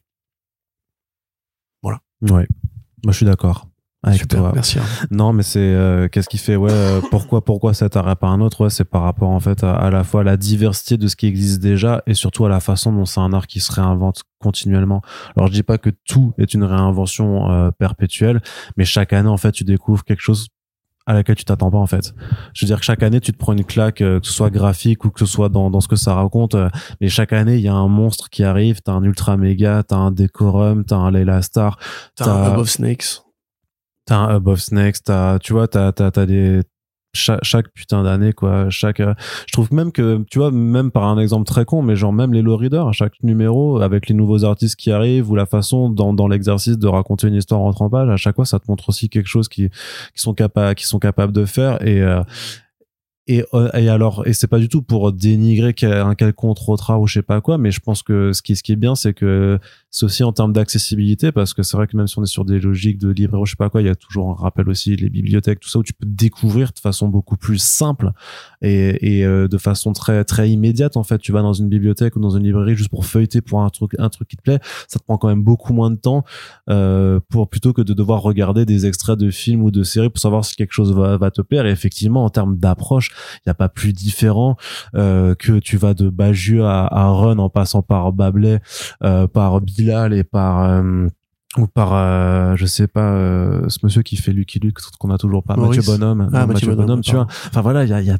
dizaines des dizaines d'approches différentes et, et quelque chose avec un trait aussi simple on va dire que Eiji Dungo euh, peut te faire des euh, des, euh, des torrents d'émotions et te faire vivre des trucs que que par exemple que tu seras pas du tout sur la même approche que ce que te fait après un Jérôme Peña sur Seven to Eternity par Ouais, exemple. sûr, voilà, et, et la diversité en fait des choses que tu que tu peux ressentir surtout je trouve que euh, je le ressens je le ressens beaucoup plus maintenant au fur et à mesure de mes lectures aussi où je me laisse peut-être être plus perméable ou parce que j'ai j'ai une meilleure euh, expérience mais la façon dont en fait maintenant la bande dessinée te permet de te faire ressentir que ce soit de l'émerveillement, parfois de la, des sentiments, des, sensations- des, des, des, des sentiments plus pesants, euh, de te faire marrer, je sais pas quoi.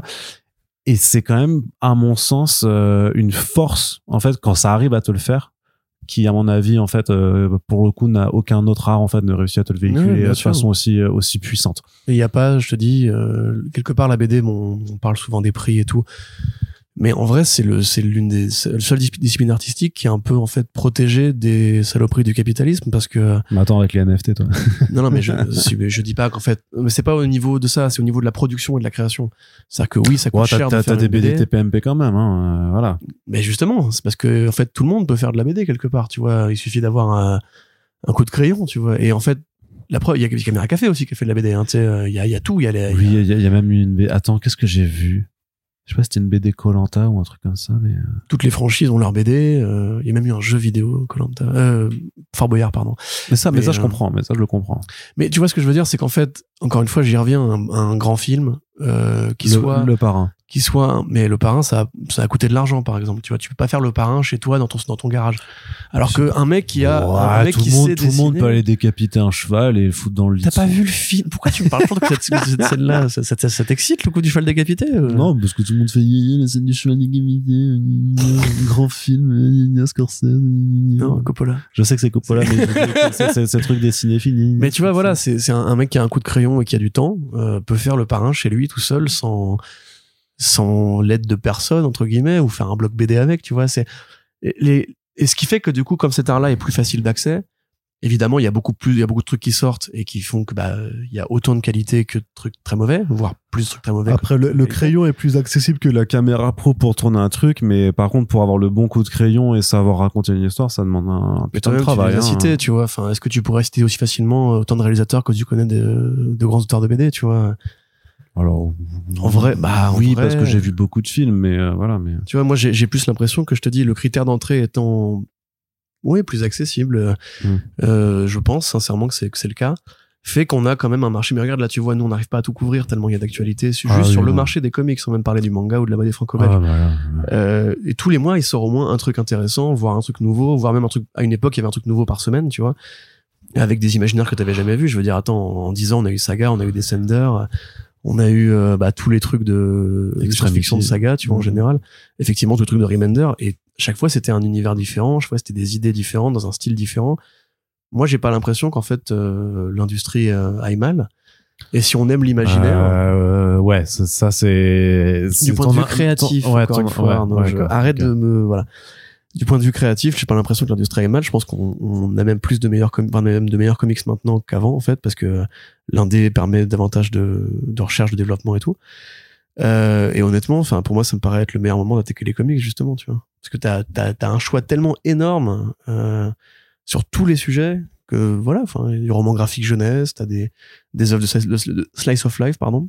Après c'est pareil pour le manga, hein. le manga en ce moment. C'est pareil pour toute la BD. le manga en France va mieux qu'il n'a jamais été en termes d'offres euh, disponibles. Ça, ça, ça reste, euh, quelle que soit l'origine géographique, de toute façon, il y a une diversité. C'est ça qui est important, c'est que vraiment, il y a, il y a de tout. Il y a vraiment de, de tout, de tous les styles, de toutes les approches, de, de tous les formats, de toutes les façons de, de, de penser. C'est ça qui est, ça qui est trop bien. Ouais, et, c'est- bien et que, et que ça continue et qu'il y a toujours des gens qui essaient de rechercher et que parfois, même s'ils recherchent pas à réinventer la roue, par contre, ils font les choses tellement bien que, bah, ça devient exceptionnel. Et c'est, surtout, euh, moi, je sais aussi que si, je continue à faire aussi ce métier que je reste dans ce milieu-là, c'est parce que justement, on apprend, on découvre en fait en permanence en fait et on s'ennuie pas. Enfin, il y a des trucs qui sont ennuyeux et dans le, fait de couvrir le mainstream, oui, t'as des cycles, t'as des répétitions, t'as des choses qui fait, qui, qui lassent. Mais mal, malgré ça, malgré ça, t'as le moment où tu vas faire, oh tiens, cette artiste-là, je la connaissais pas. Oh, c'est trop cool ce qu'elle fait. Et paf, tu découvres, euh, tu Ouais. découvres euh, Elena Casagrande qui, euh, qui est Joey Jones-like et qui fait des découpages de taré. Et tu dis, ok, ok, ok, elle, c'est, faut la suivre. Et, et- vas-y, vas-y, fini. Et non, et voilà, et, paf, tu tombes un jour, euh, t'es dans DCU et tu fais ouais, pas ouf, et puis tu tombes sur Prez et tu fais ouais, c'est quoi cet auteur, euh, il est trop gaulerie, et puis tu découvres euh, Mark Russell, tu vois, et, et ça arrive chaque année, tu, tu te dis ah, mais en fait, voilà. Et un truc aussi pour compléter la réponse, euh, la spécificité, la spécificité de la BD par rapport à d'autres formes d'art, c'est qu'elle peut te faire avaler n'importe quoi. C'est Tortue Ninja. Ok. Ça, j'y crois. Ouais, J'y crois à mort, ça, ça me va, ça me dérange pas. Alors techniquement, maintenant, maintenant le jeu vidéo fait ça aussi. Euh, parce que bon, Mario, c'est ça, hein, quelque part, euh, plombier dans un monde de champignons euh, et de tortues euh, vindicatives. Euh, c'est compliqué. Mais même là, tu vois, on en, on en revient à se poser la question, bah, genre, mais pourquoi on, a, on accepte de faire un film là-dessus? Parce que c'est bizarre, qu'est-ce que tu vas raconter là-dessus et tout. Alors que faire un film Tortue Ninja, ça te paraît juste naturel et normal. Ouais. Et on peut tout accepter en BD, euh, des couteaux en sperme et tout, tu vois, Arnaud, tu m'en avais parlé l'autre jour. Ouais, Jazz, euh, démon de Jason Shiga. Voilà, donc euh, non non, c'est c'est il y a plein de trucs euh, cool Le- dans la BD. c'est la fin de cette fait nulle cette phrase. Il y a plein de trucs cool dans la BD. Allez, on continue. Corentin, c'est Balouga, un habitué. Clairement, moi, je le vois souvent commenter sur le site, donc euh, je te salue bien bas. Ça me fait bien plaisir. Balouga. qui euh, voilà qui est très content de l'année qu'on a passée euh, entre le retour des podcasts thématiques les invités de fou les fous rires des on-screen et tout ça il nous pose donc plusieurs questions dans les volumes reliés dans les volumes reliés vous préférez avoir les couvertures de chapitres entre les chapitres ou compilées à la fin? Moi j'aime bien entre les chapitres.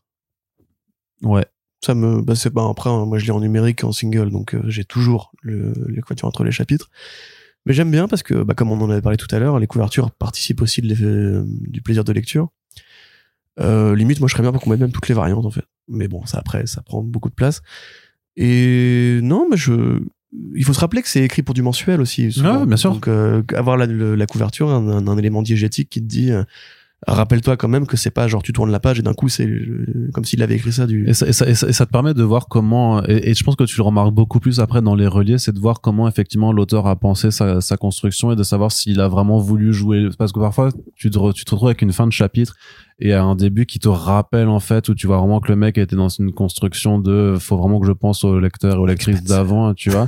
Ouais genre Spencer de ouf quoi. Alors que d'autres par contre il y a une fin parfois qui est très abrupte il y a pas de cliffhanger il y a pas machin et ça continue après directement ça- et là tu sais que la personne elle s'est dit vas-y je m'en bats les couilles de toute façon ce sera en relié euh, au moins en relié la lecture sera vachement plus fluide quand même. Et euh, c'est ce que c'est un peu ce que j'apprécie dans ce genre de choses. Ouais, je suis d'accord. Ensuite, euh, la question d'après. Alors là, il fait une question pour moi et une question pour toi. Donc, on va commencer par euh, bah, par moi. Euh, co- comment Pour changer. Non, mais c'est dans l'ordre en fait.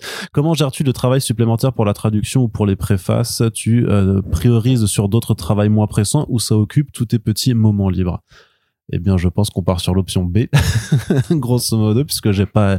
Quel moment de libre Oui, c'est ça, c'est ça. moments de libre, toi Bah non, non justement c'est effectivement c'est euh, c'est forcément c'est une gymnastique, c'est une, gym- une gymnastique mentale pour essayer de, de, de caler ça, mais c'est vrai que euh, euh, je travaille beaucoup et que je prends pas beaucoup de temps pour moi, euh, c'était un choix personnel. C'est quelque chose à laquelle je dois faire attention, notamment sur les questions de surmenage. Et euh, voilà, il y a des faits d'actualité qui, me, qui sont venus me le rappeler de façon assez abrupte euh, récemment. Mais du coup, c'est plus ouais sur, euh, c'est plus. Après, c'est une question d'organisation, mais c'est vrai que Enfin, faut le savoir, hein, un podcast First Print, souvent le montage euh, et l'upload, je le fais entre minuit et 2 heures du matin, euh, parce que voilà, c'est quand j'ai fini de faire euh, tout tout le reste de, de ce qu'il fallait faire. Et pour la, la traduction, pareil, c'est un. Bah après, j'en fais pas non plus des masses, hein, c'est entre un et deux albums par an et ça fait que depuis un an que j'en fais je sais même là je suis en train j'ai fini je suis en train de finir ma, ma du coup ma troisième traduction. Et euh, je sais pas si j'en aurai à faire l'année prochaine. Euh, mais pareil que ce soit pour effectivement faire les éditos euh, chez Panini ou parfois quand je rédige euh, pour des ouvrages collectifs et tout ça bah c'est juste euh, bah quelle est ma deadline euh, comment je répartis le temps pour le faire. Et euh, voilà c'est la traduction. Bon bah j'ai euh, 400 pages à faire. Bon bah essayons de faire euh, 10 pages par jour euh, pendant un mois. Comme ça c'est fait. Tu vois euh, ça c'est juste une question d'organisation. Et ça j'ai de la chance parce que bah quand tu fais une thèse et que tu as des euh, expériences à planifier tout ça bah la planification de, tâches c'est quelque chose dans lequel j'ai été très bon et qui était nécessaire. Donc euh, c'est pas si compliqué à gérer ça mais c'est vrai que en cumulant les différentes euh, trucs par il y a des mois il y a certains mois où clairement par contre c'était un petit peu c'est un peu tendu. Donc je sais que euh, qu'il faut un peu ménager euh, ce genre de choses là Ensuite, Corentin, profites-tu d'être projectionniste pour te faire des diffusions personnelles dans une salle libre si c'est possible? Et surtout, quel genre de film tu passes? Est-ce que tu es plutôt du genre à te faire des bons gros boulards hardcore tout seul avec un rouleau de sopalin? Mmh, dis donc, Balouga. C'est pas Il y la a pas vraie écrit ça, d'accord. Non, il n'y a pas écrit ça du tout. oui, bah, évidemment, je me suis déjà fait des projections euh, privées. Euh, bon, de films en que alors les films On avait question, vu euh, le- l'excellence de Green Knight. euh, effectivement on avait vu The Green Knight euh, sur la question effectivement de qu'est-ce que je regarde bah, c'est souvent des films comme The Green Knight justement qui sont pas dispo euh, en, Au cinéma. en cinéma en fait donc tous les films Netflix et si tu m'entends Netflix euh, je t'emmerde euh, voilà la plupart des films qui tombent pareil qu'en VOD euh, c'est toujours frustrant pour moi parce que tu vois là par exemple au cinéma dans lequel je taffe on a passé la série euh, bon la série que, sur laquelle pas le droit de commenter quoi que ce soit au niveau qualitatif mais la série sur Notre-Dame euh, la part du feu là.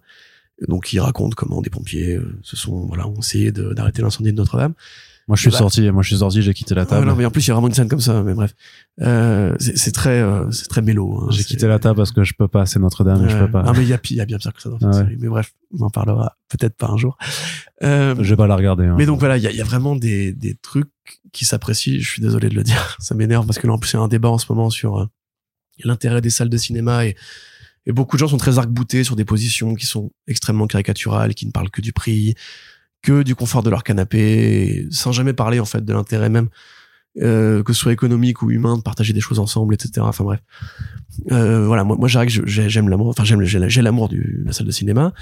Euh, ce qui fait que je trouve qu'un film, même mauvais, sera toujours meilleur quand tu n'as pas l'op- l'option de regarder ton téléphone et d'aller aux toilettes euh, ou de ouvrir ton frigo pour te servir une part de pizza. Voilà, Ah, je, pense, je pense qu'un film mauvais, il est mauvais quelle que soit la condition dans laquelle tu le regardes. Bah oui, mais il sera moins mauvais. Ah, ça, je suis pas Parce d'accord. que tu, vois, si un, un film mauvais, si jamais tu rentres vraiment pas dedans, tu te fais pas chier pareil.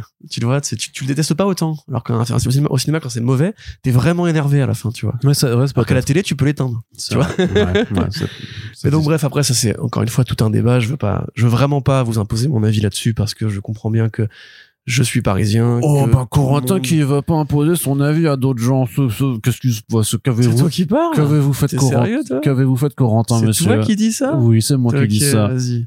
Donc Aïe, oh, putain. ah pardon, excuse-moi. Donc euh, parce que voilà, moi je suis parisien, j'ai accès à des, des réseaux de salles indépendantes. euh, voilà, tout le monde en, dans les, les grandes régions françaises n'a pas forcément euh, un cinéma à portée de chez, enfin à portée de main, qu'il faut faire un tour de bagnole, payer le kérosène et compagnie. Donc et puis quand t'es en père de famille ou mère de famille, c'est encore euh, plus compliqué. Parle Donc- de ta famille. Hein Deux chats adorables. Oui, tout à fait. J'ai deux chats adorables, effectivement. Donc voilà, c'est c'est c'est un, un long débat, mais pour résumer, moi je considère que euh, c'est pas normal en fait que euh, on doive accepter l'idée que maintenant le cinéma va passer que par l'écran de télé. Si vous avez un projectionniste dans votre voisinage, n'hésitez pas à copiner avec lui, il sera ravi de vous faire des projections privées parce que nous sommes un corps de métier de gens bien. Euh, pareil, ou même dans les cinémas eux-mêmes, euh, vous pouvez négocier pour pour essayer de vous infiltrer en douce, on va dire. Mais ouais, non, c'est enfin, j'ai pas envie que moi la seule option pour voir des films sur grand écran soit d'installer une pièce chez moi avec euh, un rétroprojecteur. Tu vois, j'aime bien l'idée d'aller dans un lieu qui n'est pas chez moi Mm. euh, pour voir d'autres gens. Tu vois, c'est comme dire je mets je mets euh, sur mon ordi euh, une vidéo, enfin une- un morceau de hard tech et je, je danse tout seul dans mon salon. Ah tu non, vois, mais c'est pas pareil que d'aller en boîte. Oui, tu vois. oui, bah oui. Alors oui, c'est moins cher, c'est sûr. Et oui, ton salon après, il est très confortable, il est bien chauffé, bien éclairé. Et la bière coûte moins cher quand tu la prends depuis, depuis ton frigo à toi. Mais il y a un intérêt à sortir de chez soi, à voir des gens. Bah, surtout pour la danse euh, qui, oui, enfin, c'est encore différent. Alors, ce cas-là, c'est comme tu me dis, genre, je mets un tuto de vidéo karaté et je suis chez moi à faire les bruits de Bruce Lee, tu vois. C'est pas pareil que d'aller au dojo, euh, voilà. Mm. Ou même d'apprendre la guitare, tu vois. Moi, je vois bien, j'apprends la guitare tout seul. Euh, je progresse pas aussi vite que si j'avais un prof, tu vois, ou si j'allais à un cours. Bah, prends un prof. Mais j'ai pas le temps. Frère, je. Ouais. Tu, tu vois mon planning? Oui, oui, c'est vrai. C'est donc bref, voilà, évidemment plein de films Netflix euh, totalement illégalement. Et donc, dernière question de Balouga, qui est aussi intéressante. Comment préférez-vous que l'on commente les podcasts? Le site est bien pour mettre beaucoup de texte, mais on n'a pas souvent d'échanges entre les auditeurs ou avec vous. Twitter semble plus actif. Ouais, moi c'est plus Twitter effectivement. Bah, mais, euh, ouais, mais euh, euh, le site, il est là et tu n'y vas jamais. Si, j'y vais des fois. Tu n'y vas jamais, quand Alors je suis allé la dernière fois, c'était en février. Oui, bah voilà, super. Moi, je me fais chier à, à demander à des gens de développer un site et, euh, et pour ça, et toi, tu n'y vas pas. C'est c'est vrai que moi, je, je- ce que je disais en pré, en- au début du podcast, hein, c'est que je lis tout, clairement. Euh, je prends pas tout le temps le temps de, de répondre parce que parfois, je veux pas plus grand chose parce que je suis juste content de voir vos interventions et que vous exprimez votre avis. Et c'est vrai que je prends pas le temps forcément de répondre euh, parce qu'il faudra que je dise juste euh, bah merci d'avoir euh, partagé. Mais en tout cas je suis content de voir les quelques personnes qui, qui prennent le temps de venir. Surtout que le, le WordPress a vraiment le site a vraiment été pensé là-dessus parce qu'il n'y a pas besoin de s'inscrire ou quoi que ce soit.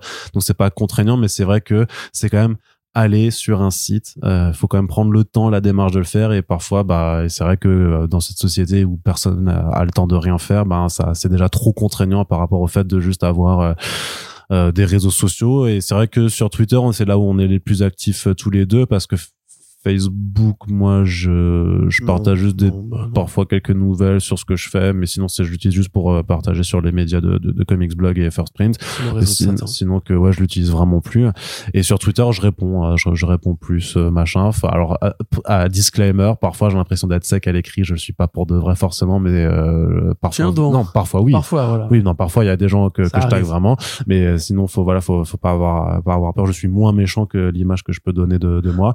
Mais euh, non, je suis pas méchant du tout en tant que personne euh, au demeurant mais c'est vrai que c'est plus sur Twitter qu'on répond. Mais après moi moi euh, bah, bah Loga euh, ça moi je, te vois je te lis à chaque fois donc je suis content de te voir réagir. Et c'est vrai que par contre c'est une invitation à tous les auditeurs et les auditrices hein, d'aller sur le site. Quand c'est vrai qu'on dit à chaque fois à la fin des podcasts que vous n'écoutez sûrement plus mais qu'on dit vous pouvez commenter et tout ça c'est vraiment vous pouvez le faire. Et, et on a envie que le site soit aussi un petit espace d'échange même si euh, effectivement c'est peut-être pas le, le- premier réflexe que vous avez, notamment si vous écoutez juste les podcasts directement sur vos plateformes euh, d'écoute préférées, ben vous vous dites pas que, veux dire, faut savoir qu'en plus que moi je passe le temps à écrire les descriptions, à faire les articles, les tags, les machins, ça me prend une demi-heure à chaque fois pour chaque podcast, et c'est du temps passé aussi dessus qui effectivement ne sert pas à grand. Parfois je me suis, je me suis déjà dit, est-ce que je, au final le site, est-ce que ça sert à quelque chose ou pas? Mais Sinon, tu fais un truc, tu fais, euh, t'écris des trucs vraiment très dégueux et tu vois si les gens te le font remarquer. Ouais. Si quelqu'un te le fait remarquer, c'est que quelqu'un a lu, tu vois. Et sinon, bah. mais, il y a des- c'est mais je sais qu'il y en a quand même qui lisent, tu vois, donc euh, c'est pour ça, mais c'est peut-être la, la, la majorité silencieuse euh, aussi, en tout cas, euh, voilà. Euh, vous pouvez commenter partout, l'important c'est surtout de le faire.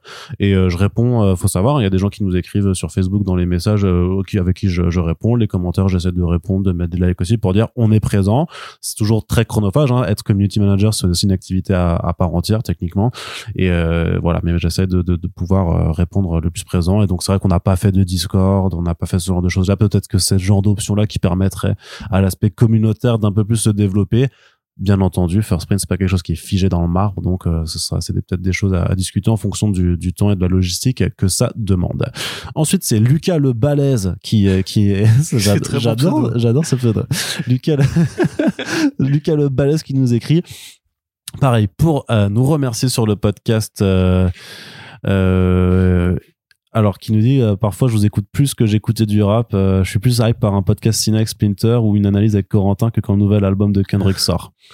Ce qui est très élogieux Ouais, euh, après, de, sa pas part. son meilleur album récemment, mais Bref.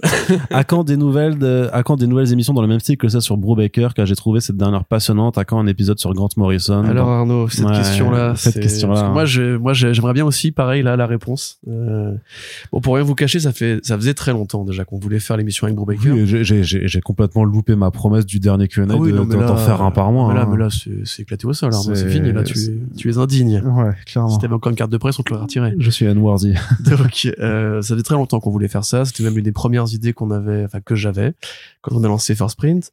Euh, Il y a une liste euh, de sujets qui existent euh, sur le doc de travail qu'on utilise.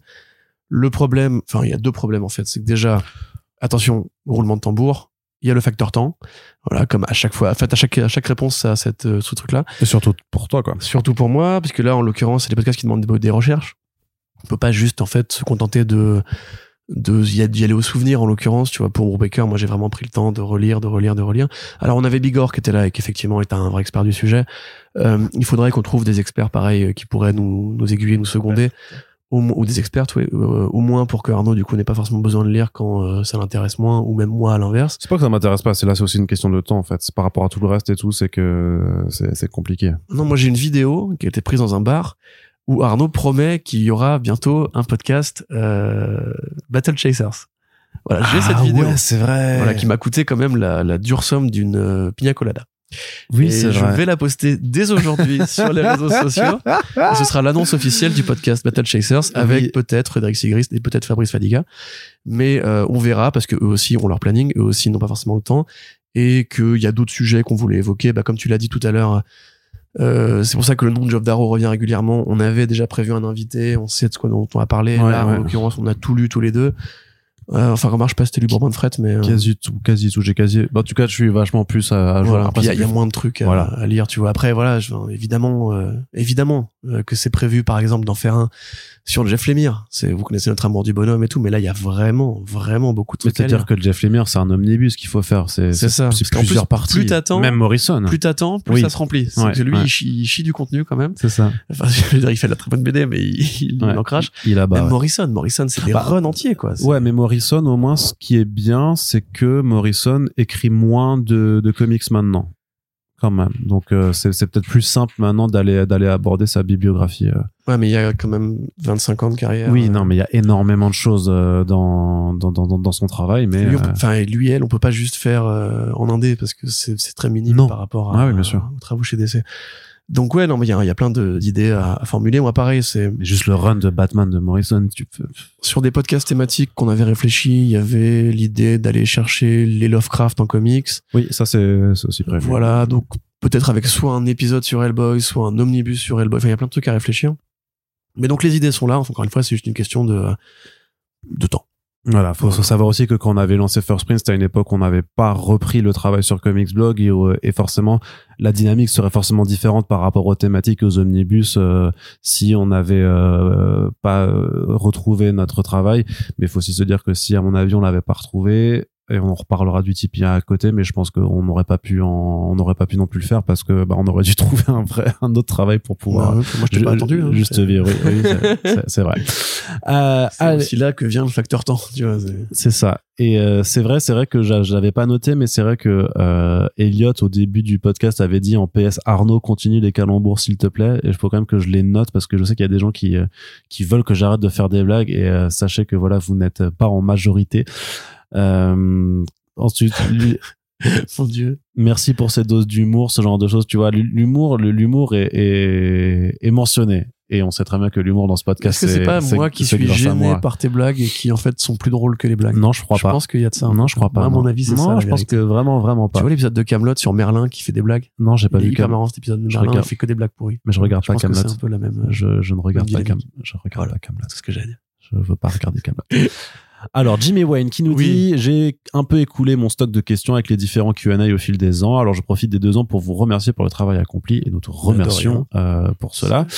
Vous donnez la dose régulière d'envie de lecture sans compter les excellents conseils de lecture. Donc, ça, c'est cool. C'est le but, c'est de vous donner envie de lire et il profite de l'occasion, voilà, pour remercier, pour remercier les très bonnes blagues d'Arnaud.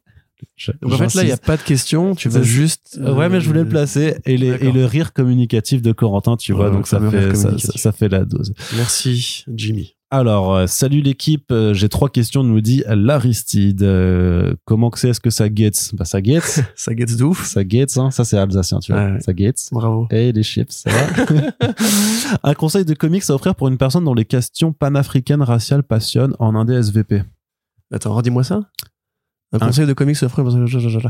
Euh, oh là là, bah il y a Donix et de bronze, euh, mais c'est pas un comic du coup. Non, du coup, c'est Paramésian, mais c'est euh, effectivement, ça parle des, ben, des os humains en fait, qui, Ouais. qui étaient faits dans, en Europe euh, avec ces gens qui rapportaient des, donc des personnes des pays d'Afrique et qui les exposaient.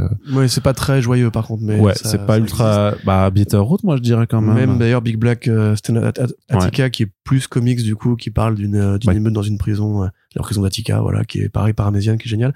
Bitterroot effectivement, même si c'est quand même plus euh, fiction, bah c'est très allégorique. Bah, c'est même temps. panafricain aussi quand même. Bah oui, c'est pas africain, oui. Euh, à part ça, bah, tout le run de Black Panther, de Ta-Nehisi Coates, évidemment.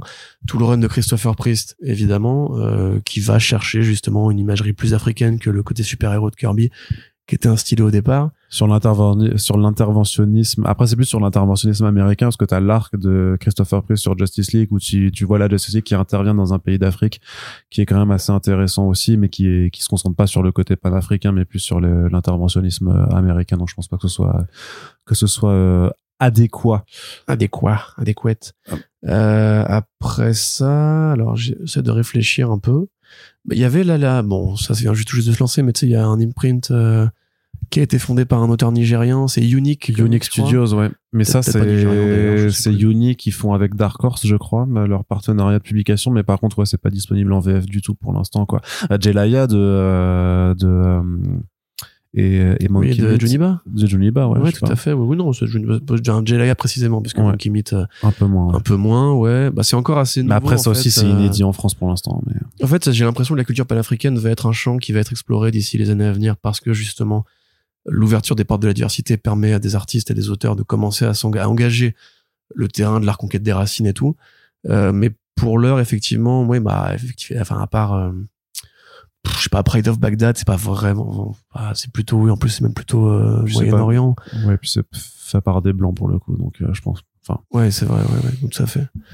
Bah voilà, écoute, euh, ça fait déjà quelques fait idées, quelques titres, voilà, quelques idées de, de, de lecture. Euh, on n'est pas forcément les plus calés d'ailleurs hein, sur ce genre de, de, de questions. Non, hein. bah, peut-être essayer de suivre aussi Kwanzaa Osagiefo, euh, l'auteur de, de Black et de White.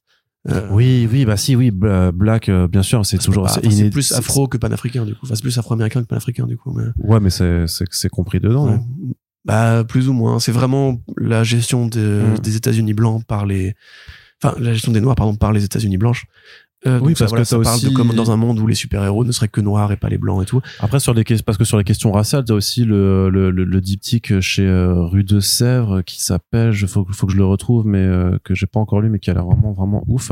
Si on parle juste des Afro-Américains, t'as évidemment euh, Strange Fruit de Mark Waid et J.J. Jones. T'as merde, euh, t'as évidemment Milestone Comics, hein, voilà, enfin, Milestone Media, toute l'histoire Ouais, bah oui, Shock, Hardware, ouais. Icon Rocket, etc., qui continue à publier en ce moment même. Et il y a pas mal de trucs plutôt chouettes. Par contre, c'est pas forcément, euh, enfin, c'est vraiment des Afro-Américains, tu vois. Wake Up America, voilà. Wake Up America de John Lewis, Andrew Hayden et euh, Nate Powell euh, qui bah, qui parlent des euh, bah, qui parlent aussi des, des questions raciales aux États-Unis quoi, Ok. euh, complètement. T'avais le volume de Batwing aussi de, alors je sais plus si c'était déjà Palmiotti Connor, mais c'est celui avant que ce soit le fils de, de Lucius Fox. T'avais le Batwing africain, qui était né de la Batwing, de la Batman Inc. aussi, qui était un volume plutôt sympathique, pareil, qui était justement plutôt centré sur les problématiques africaines. Euh, voilà, voilà, voilà. Et puis, non, mais d'une manière générale, oui, donc Black Panther par euh, c'est plutôt pas mal. Allez, et ensuite troisième question, j'ai adoré le Super Friends avec Serge Lehmann, vous comptez en faire en public ou flemme de l'organe? Euh, bonne question, bonne question. Après, des super phrases en public, techniquement, il y en a déjà eu. Euh, C'était les conférences qu'on donnait au final, un petit peu au Comic Con Paris. C'est euh, quand j'ai animé la soirée du label 119 à, à Metz, bah, ça s'est retrouvé après uploadé en podcast. Donc, c'est un peu ça, quoi. Donc, c'est sûr que peut-être qu'on communique pas assez auprès des éditeurs, mais enfin, effectivement, chers amis éditeurs, si vous voulez des animateurs pour des conférences pour mettre en avant les travaux de certains de vos auteurs artistes dont vous savez qu'on est qualifié, euh, ben on, on le fait et ça peut donner. Euh, là, ce genre techniquement, la conférence, la conférence, tu sais qu'on avait fait euh, en 2019 avec Joshua Dysart sur la politique et les comics, c'était complètement du Super Friends en direct. Hein, euh, Ouais. C'était vraiment voilà avec avec Joshua qu'on qu'on connaît très très bien.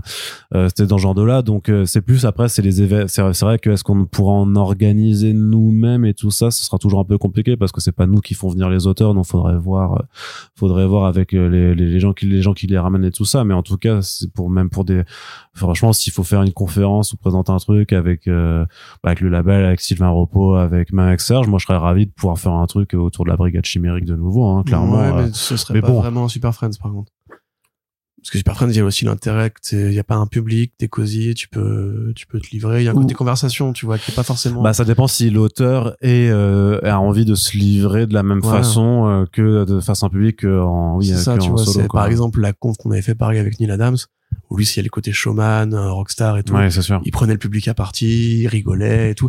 C'est pas du tout comme un mec qu'on a dans le, dans le studio, j'allais dire, Le studio. dans le salon d'Arnaud le fameux studio. Euh, voilà, où, où là on se pose avec, euh, tu vois, on peut discuter, tu sais, le bout de gras, alors euh, t'as fait bonne route et tout, enfin, les conneries, tu vois. Ou alors est-ce que vous voulez un café, tu vois. Euh, c'est pas du tout la même ambiance et la même atmosphère quand t'as euh, 50 perdus arrivés sur toi qui, C'est sûr, oui. Qui, qui écoutent le moins de détails en plus tu sais que tu dois les nourrir, enfin l'artiste sait qu'il doit les nourrir eux aussi. Ouais. Mais, mais, mais en tout cas, si, mais pour une question de, de vouloir faire, oui, enfin, on n'a pas fini de faire des conférences, de faire des animations et tout ça. Faut, faut aussi savoir, enfin, c'est vrai qu'il faut peut-être qu'on qu'on dise juste qu'on existe aussi, que les gens s'en rendent compte. Mais après, j'espère qu'à force, puisque avec les euh, 300 et quelques podcasts faits et les, les, euh, les bientôt 100 invités qu'on a reçus, euh, j'imagine qu'à un moment, euh, des gens, euh, des gens dont c'est le métier vont s'apercevoir qu'on a des compétences et qu'on sait faire le taf, quoi. Donc après, euh, voilà. euh, Peut-être. Peut-être, hein, euh, mais après, si vous préférez des TikTokers et des influenceurs, c'est votre, c'est leur problème. Hein, forcément, ça ramène plus d'abonnés, mais si vous voulez du travail de fond, vous savez où euh, nous écrire. euh, on- Oh là, il y avait un message là dans ce que tu viens de dire. Peut-être, je peut-être, je ne sais pas, je ne sais subliminal. pas. Peut-être. C'est entendu un peu. Allez, euh, et PS, coucou Gérald, c'est terminé. Non, c'est pas terminé, mais euh, voilà, c'est c'est c'est à prendre quand ça arrive. C'est vraiment c'est le bonbon sur, euh, c'est la cerise sur le gâteau. Vraiment. Je préfère, à la limite, je préfère, je préfère trouver plus de temps pour refaire des Upples aussi plutôt que du coucou Gérald euh, si, euh, Nous si je peux être. Tout à fait vrai, il est bien. Il est bien. hein. Mais tu peux l'écouter, hein, il, est, il, est en, il est en libre accès. Fais une version single. Allez, il y a Jocelyn qui nous écrit et qui dit J'ai une question monétaire. Quelles fourchettes de prix sont touchées par les dessinateurs par page, de même pour les couvertures et le prix pour euh, un scénariste pour un numéro? Je ne suis pas certain que la moyenne et le minimum soient élevés. C'est très très différent en fonction des auteurs, Ouais. des artistes et tout ça. Des éditeurs Euh, aussi. et des éditeurs. Euh, bah, récemment, dans euh, le podcast, si vous l'avez pardon, écouté avec Max Sarine, il nous disait que euh, que la- le- son encreuse euh, était payée à 20 dollars par planche, ce qui est Ah, extrêmement ouais, c'est bas, super bas, extrêmement bas. Euh, alors que Juan Ferra nous avait plutôt dit que c'était du 80 dollars, je crois. C'était, je me rappelle plus, il faudrait qu'on le réécoute ce super parce qu'il nous avait vraiment donné les tarifs que lui avait reçus et c'était un truc du genre euh, genre 200 dollars la planche C'est 200 pour le- la planche et 300 pour le- si tu la- l'encres toi-même. non, c'est ça, voilà, c'est ça. C'était, c'était 200, genre le, le, le crayonné, 100 dollars le, le, l'ancrage, et on va dire, je sais pas, par exemple, 60 dollars euh, les, les couleurs. Ce qui fait que si t'as un artiste complet, euh, et que tu fais tout, et que t'arrives à tout faire, bah, t'es à 360 dollars la, la planche. Ça, c'est précisément chez DC. Marvel, c'était Marvel, du coup. chez, Chez Marvel ouais, C'était Marie qui disait. les, Chez les Big Two, on va dire, parce que évidemment, si vous êtes en contrat chez ADW Publishing pour faire une série Star Trek, vous vous doutez bien que c'est pas exactement le même, le même coffre-fort. Peut-être que c'est plus, hein. C'est de la licence aussi, donc, euh... Vu les mecs qui recrutent, j'ai des gros doutes par rapport à ça. hein. C'est comme chez Dynamite, hein, tu vois, Dynamite, ils sont aussi en contrat parce que c'est les personnages à licence Vampirella et Red Sonia. Vu les artistes qu'ils arrivent à recruter, tu peux te douter que c'est pas forcément aussi bien payé. Oh, ce mépris, ce petit mépris euh, insidieux, là, Corentin. Je veux pas de honte à dire que Dynamite a un problème avec les- l'embauche de bons dessinateurs. Ça veut pas dire qu'ils sont tous mauvais. Ça veut pas, dire ça- que... non, c'est que toi, ça ne te plaît pas. Ah, oh là là, oui. Alors là, il y a des, quand même des, des critères objectifs que tu peux quand même, tu vas prendre en compte. Tu l'as lu, hein? Mais toi, tu lis rien chez Dynamite. C'est le problème, en fait. C'est que tu crois que je suis volontairement méchant parce que je suis un connard. Mais en vrai, mec, Mais il y a un peu de ça quand même. moi, ce problème, c'est que, c'est que j'aime bien Red Sonia, tu vois, et du coup, je, je vais souvent lire des BD là-dessus. Sonia Larousse. Et bah, parfois, t'es un peu, ouais, t'es un peu déçu par le dessin, hein, Mhm. on va dire. Voilà. Pareil, la Vampirella de Priest, où j'ai tout lu. Ouais. Voilà, contrairement à toi, jeune homme. Oui, oui. Ça, ce qui fait que du coup, je moi, j'ai jamais fait un chant news. de J'irai de toutes les news Dynamite, du Oui. coup. Voilà, avec plaisir d'ailleurs et enthousiasme. Je pense sincèrement que le, budget de la série Vampirella, il est passé sur Priest, pas sur le dessinateur qui est avec lui. Ouais.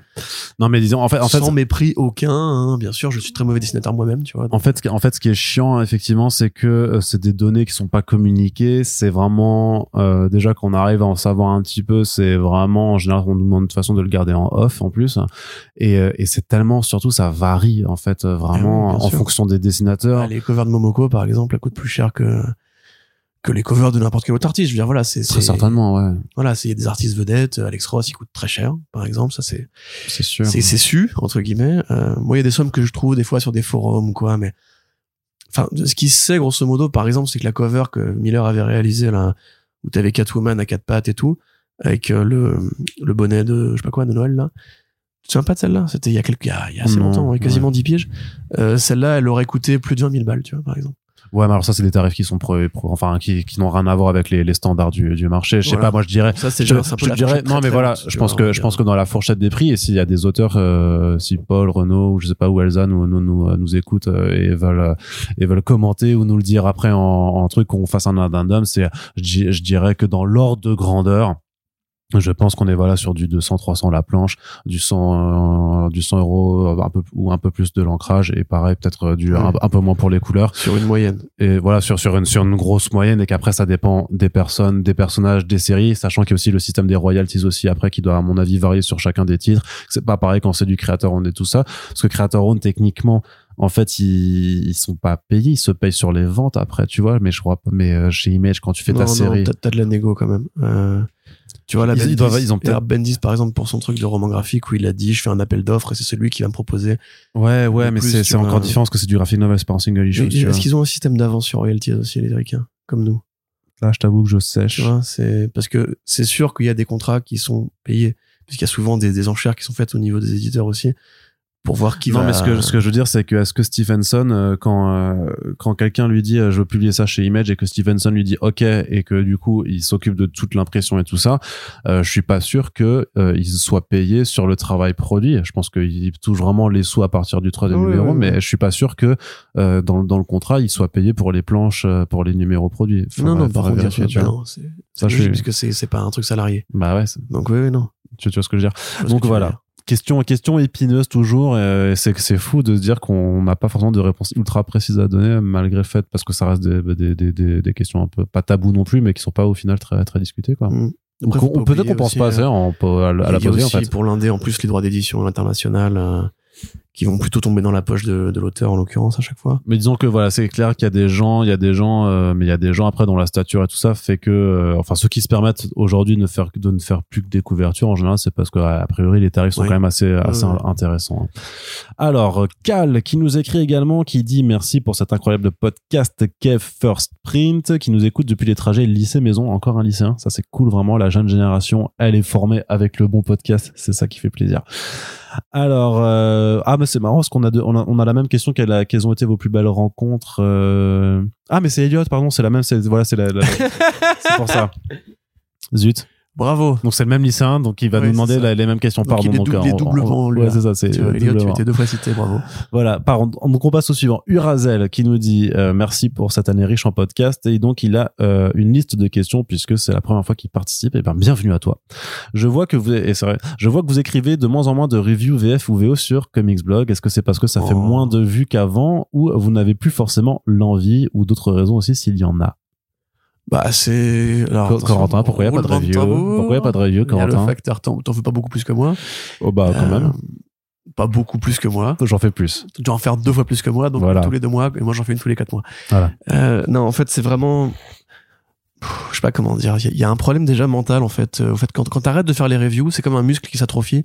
Euh, quand tu te lances, du coup, sur une review que t'es en retard depuis des mois et des mois, t'as l'impression que t'as perdu ton chemin de pensée. Euh, que du coup, c'est plus compliqué d'aligner un petit peu quelles vont être les forces et faiblesses. Accessoirement, effectivement, c'est un travail qui te demande de poser au moins deux heures dans une journée pour faire que ça. Euh, il se trouve que c'est, mine de rien, ça va vous paraître idiot, mais des créneaux comme ça, ça n'en a pas tous les jours. Et que, bah, aussi, t'as l'impression que d'autres trucs sont plus prioritaires, tu vois. Les podcasts vont être plus prioritaires parce que First Print, c'est à nous, voilà, c'est pas Comics Blog. Euh, qu'on peut aussi assouvir un besoin critique en faisant des back régulièrement. Et que, bah, une review, effectivement, alors moi, le, rapport, euh, enfin, le ratio, euh, hum, comment dirais-je, page vue par rapport au nombre de signes, je m'en ai, j'en ai absolument rien à foutre. Euh, Je fais même des fois des reviews volontairement très longues pour euh, pour voir si justement les gens vont lire jusqu'au bout. Et sincèrement, qu'elle soit lue ou pas lue, si j'ai envie de dire un truc sur une BD, je vais le dire de toute façon, Euh, parce qu'on fait des news qui sont lues pas lues de la même façon. Voilà, donc ça, très honnêtement, non, c'est pas une question de rentabilité. De toute façon, il n'y a pas de rentabilité vraiment sur le moindre contenu comme Xblog, du moment qu'en fait on atteint un certain nombre de pages vues par mois. Et même là, en fait, c'est pas forcément euh, très intéressant d'aller beaucoup plus loin si ça veut dire qu'il faut qu'on se nique la santé, que que voilà, que voilà. Par contre, voilà, moi, c'est vrai que j'ai un peu plus de mal maintenant à faire de la critique parce que parce que je pense sincèrement, voilà, que j'ai plus de facilité avec l'oralité aujourd'hui. Que souvent, je me paume dans les papiers, tu vois, en voulant dire trop de choses ou alors en faisant trop de recherches. Pour le Alex Ross que j'ai enfin réussi à faire euh, Full Circle, en fait, j'ai passé une semaine à faire des recherches dessus. J'ai lu toutes les interviews, tous les machins, tous les bidules. J'ai publié ma critique. Bon, j'ai mis quelques infos que j'avais trouvées dedans. Mais après, je me suis dit, mais c'est fou quand même le temps que t'as passé à apprendre le moins de détails de ce projet. En fait, ça sert à rien, puisqu'à la fin, tu vas juste dire c'est beau, mais c'est pas terrible au niveau des dialogues. Et donc, tout ça, en fait, n'a servi à rien parce que juste, t'es trop obsessionnel de la légitimité de ton papier et tout. Et effectivement, moi, c'est un, un taf qui me, qui me réussit moins, j'ai l'impression. Alors, il faut quand même en faire, hein, des critiques. Il faut juste trouver une, une approche qui soit, on va dire, plus, plus cohérente, plus, plus logique et moins punitive. Parce qu'il y a aussi de ça. hein. Il y a un côté, euh, comme on n'a pas 40 journalistes BD en France et qu'on a tous un mec à côté de nous ou une meuf qui est plus spécialiste et qui saura mieux en parler que toi, euh, t'as tendance justement à te sentir un peu illégitime de poser un avis critique de neuf paragraphes qui en plus va toujours faire que effleurer la surface euh, sur n'importe quel projet. Donc voilà, il faut, trouver une autre façon d'approcher le truc. Euh, le fait de pas mettre de notes sur le Alex Ross m'a permis justement de débloquer ce, papier-là parce que j'avais trop, euh, je savais pas comment en fait mettre une note là-dessus. J'avais pas, j'ai pas envie de dire euh, 3 étoiles sur 5 parce que c'est le plaisir que moi ça m'a conféré, mais par rapport au graphisme c'est 5 sur 5, le, le scénario c'est 2 sur 5, tu vois, donc il y a pas vraiment de moyenne que tu peux trouver entre les deux. donc faudrait voilà réfléchir à ça, peut-être essayer de trouver des formats. Franchement, revenir au review express, moi ça me serait, pas mal, mais en VF, tu vois, par exemple, tu fais euh, les sorties de la semaine, tu fais une review express VF, tu fais juste un paragraphe ou deux ou trois maximum, sans le problème d'insert des images, sans le problème de, de, de devoir détailler le projet, le résumer, puis commenter, puis résumer ton commentaire et tout. C'est, j'arrive plus, moi, tu vois, ce format-là me, me, frustre. Donc, euh, il y a plein de trucs à répondre. Mm. Mais par contre, l'envie est toujours là. C'est juste qu'il faut vraiment euh, C'est plus une moi, question- déconstruire l'approche de la critique. Quoi. Ouais, c'est plus une question de temps, de réfléchir au format. Et puis en fait, le truc c'est que, mais c'est vrai que ça se verra que pour les gens qui sont vraiment assidus euh, en fait par rapport à nos écrits et, et nos podcasts aussi. C'est qu'en fait, il y a, il y a plein d'autres façons euh, de parler euh, des bouquins euh, dans leur contenu et dans leur qualité autrement que dans l'article même de critique et de review. Euh, Et si vous lisez euh, les annonces souvent parfois des éditeurs et tout, en fait, moi je place dans le texte en fait quand c'est un truc que j'ai lu ou que c'est un truc que, que je sais que c'est bien et tout ça pour dire que c'est une bonne BD quand euh, quand toutes les morts de les stars avaient été annoncées, on avait dit que ce serait bien quand Ultra Mega était annoncé en VF, on a on, on a expliqué dedans, enfin on n'a pas juste dit c'est bien achetez-le. Euh, moi j'ai expliqué que c'est une BD d'action de ouf avec un imaginaire débordant et que c'est pour ça qu'il faut euh, que, que l'annonce de la VF par Delcourt est une très bonne nouvelle. Et en fait, il y a plein d'autres façons euh, parce que parce qu'on les lit hein, les bouts, on, on, on lit quand même beaucoup même effectivement pas. Et, et en fait, voilà, c'est aussi trouver d'autres façons de, de, de parler et d'accompagner en fait euh, les, les, les bouquins quand ils sortent autrement que juste par l'article dédié. Mais c'est vrai que ça demande euh, implicitement en fait que les lecteurs, lectrices et auditeurs auditrices en fait bah, soient assidus sur tous les contenus qu'on produit, ce qui est pas forcément évident parce que pareil, vous aussi de, de, de votre côté, bah il y a, y, a, y a un facteur temps et que c'est pas facile de forcément identifier. Moi, c'est ce que je fais aussi pour compenser aussi certaines choses et ça marche quelque part euh, parce qu'on me l'a dit au final avec le temps, c'est que je fais un thread de lecture où j'essaie d'en mettre un par jour. Alors parfois c'est plus euh, j'en mets pas pendant euh, 10 jours puis après j'en enchaîne 10 pour dire en fait j'ai lu tout ça et voilà, mais j'essaie voilà de, de, faire une lecture par jour pour euh, et des trucs un peu variés que ce soit justement bah alors du comics, du du manga et, et, de la prose parce que parfois je retrouve le temps de, dire, wow. de lire des romans. Quel ouais. intellectuel. Hein, Quelle culture. Non, mais, non, mais vous, vous, vous sur Arte. Ah, Monsieur Arnaud de Tomasini, bonjour. de Tomasini, c'est ça. Et, mais voilà, mais, mais, mais bah, le truc c'est que euh, je me dis aussi. Arnaud de Kikou. C'est- je me dis, est-ce que ça sert à quelque chose ou pas? Bah, je, je le sais pas, mais c'est vrai que de temps en temps, parfois, j'ai des messages, hein, des trucs qui, qui me posent une question, qui dit, ah, au fait, euh, merci pour ton thread parce que j'ai découvert plein, enfin voilà, j'ai eu plein d'idées de lecture après coup, donc je me dis que ça sert quand même à quelque chose de placer, sachant que majoritairement, que fasse, moi aussi. parce que majoritairement, je place surtout des trucs que j'ai kiffé. Parfois, il y a des trucs que, que je dois lire aussi comme ça et que je dis, bah, j'ai j'ai pas aimé, mais euh, voilà. Genre Beta Bill.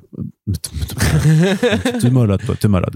Donc voilà. Ensuite, euh, mais voilà, l'idée, l'en- l'envie est toujours là. Le- si l'envie n'était plus là, moi, j'aurais arrêté ce, mé- ce métier de, en fait, de façon plus, plus générale. Puis il y, a- il y a un côté aussi qui est presque euh, un peu agaçant quand tu sanctuarises un papier sur une BD, qu'après ton, ton avis peut évoluer. Tu vois, euh, je sais que moi, en relisant par exemple ma, ma critique de Pulp, qui était assez, euh, assez élogieuse, hein, je trouve, mais en fait, Ouais.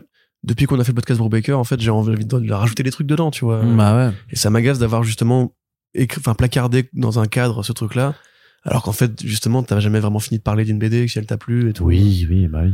Bien sûr. Voilà, donc c'est, je te dis, moi, à mon avis, il y a vraiment un truc à faire par rapport à des trucs plus courts ou même plus compilés. Ouais, mais plus court, c'est moins de fond. Et moi, j'aime bien le fond, quoi. Je suis pas d'accord avec ça, par contre. Parce que souvent, on brode dans nos articles aussi, tu le sais, tu le sais comme moi. Tu vois, le fait de mettre le résumé de la, de la BD, ça sert à rien. Les gens qui, Bah gens non, les gens qui ne la connaissent pas. Oui, mais les gens qui ne la connaissent pas, ils, qui ont pas et qui vont pas aller euh, regarder, euh, ils ont besoin de Ah. savoir de quoi ça parle. ça, Bah, j'ai l'impression vraiment de brasser du vent quand je fais ça. Limite, je pourrais mettre le synopsis, je, je copie-colle le synopsis de l'éditeur, euh, clac, au milieu d'un paragraphe, et je fais, voilà, c'est, foutez-moi la paix avec ça maintenant. Voilà pourquoi c'est bien, voilà pourquoi c'est pas bien, voilà pourquoi c'est intéressant.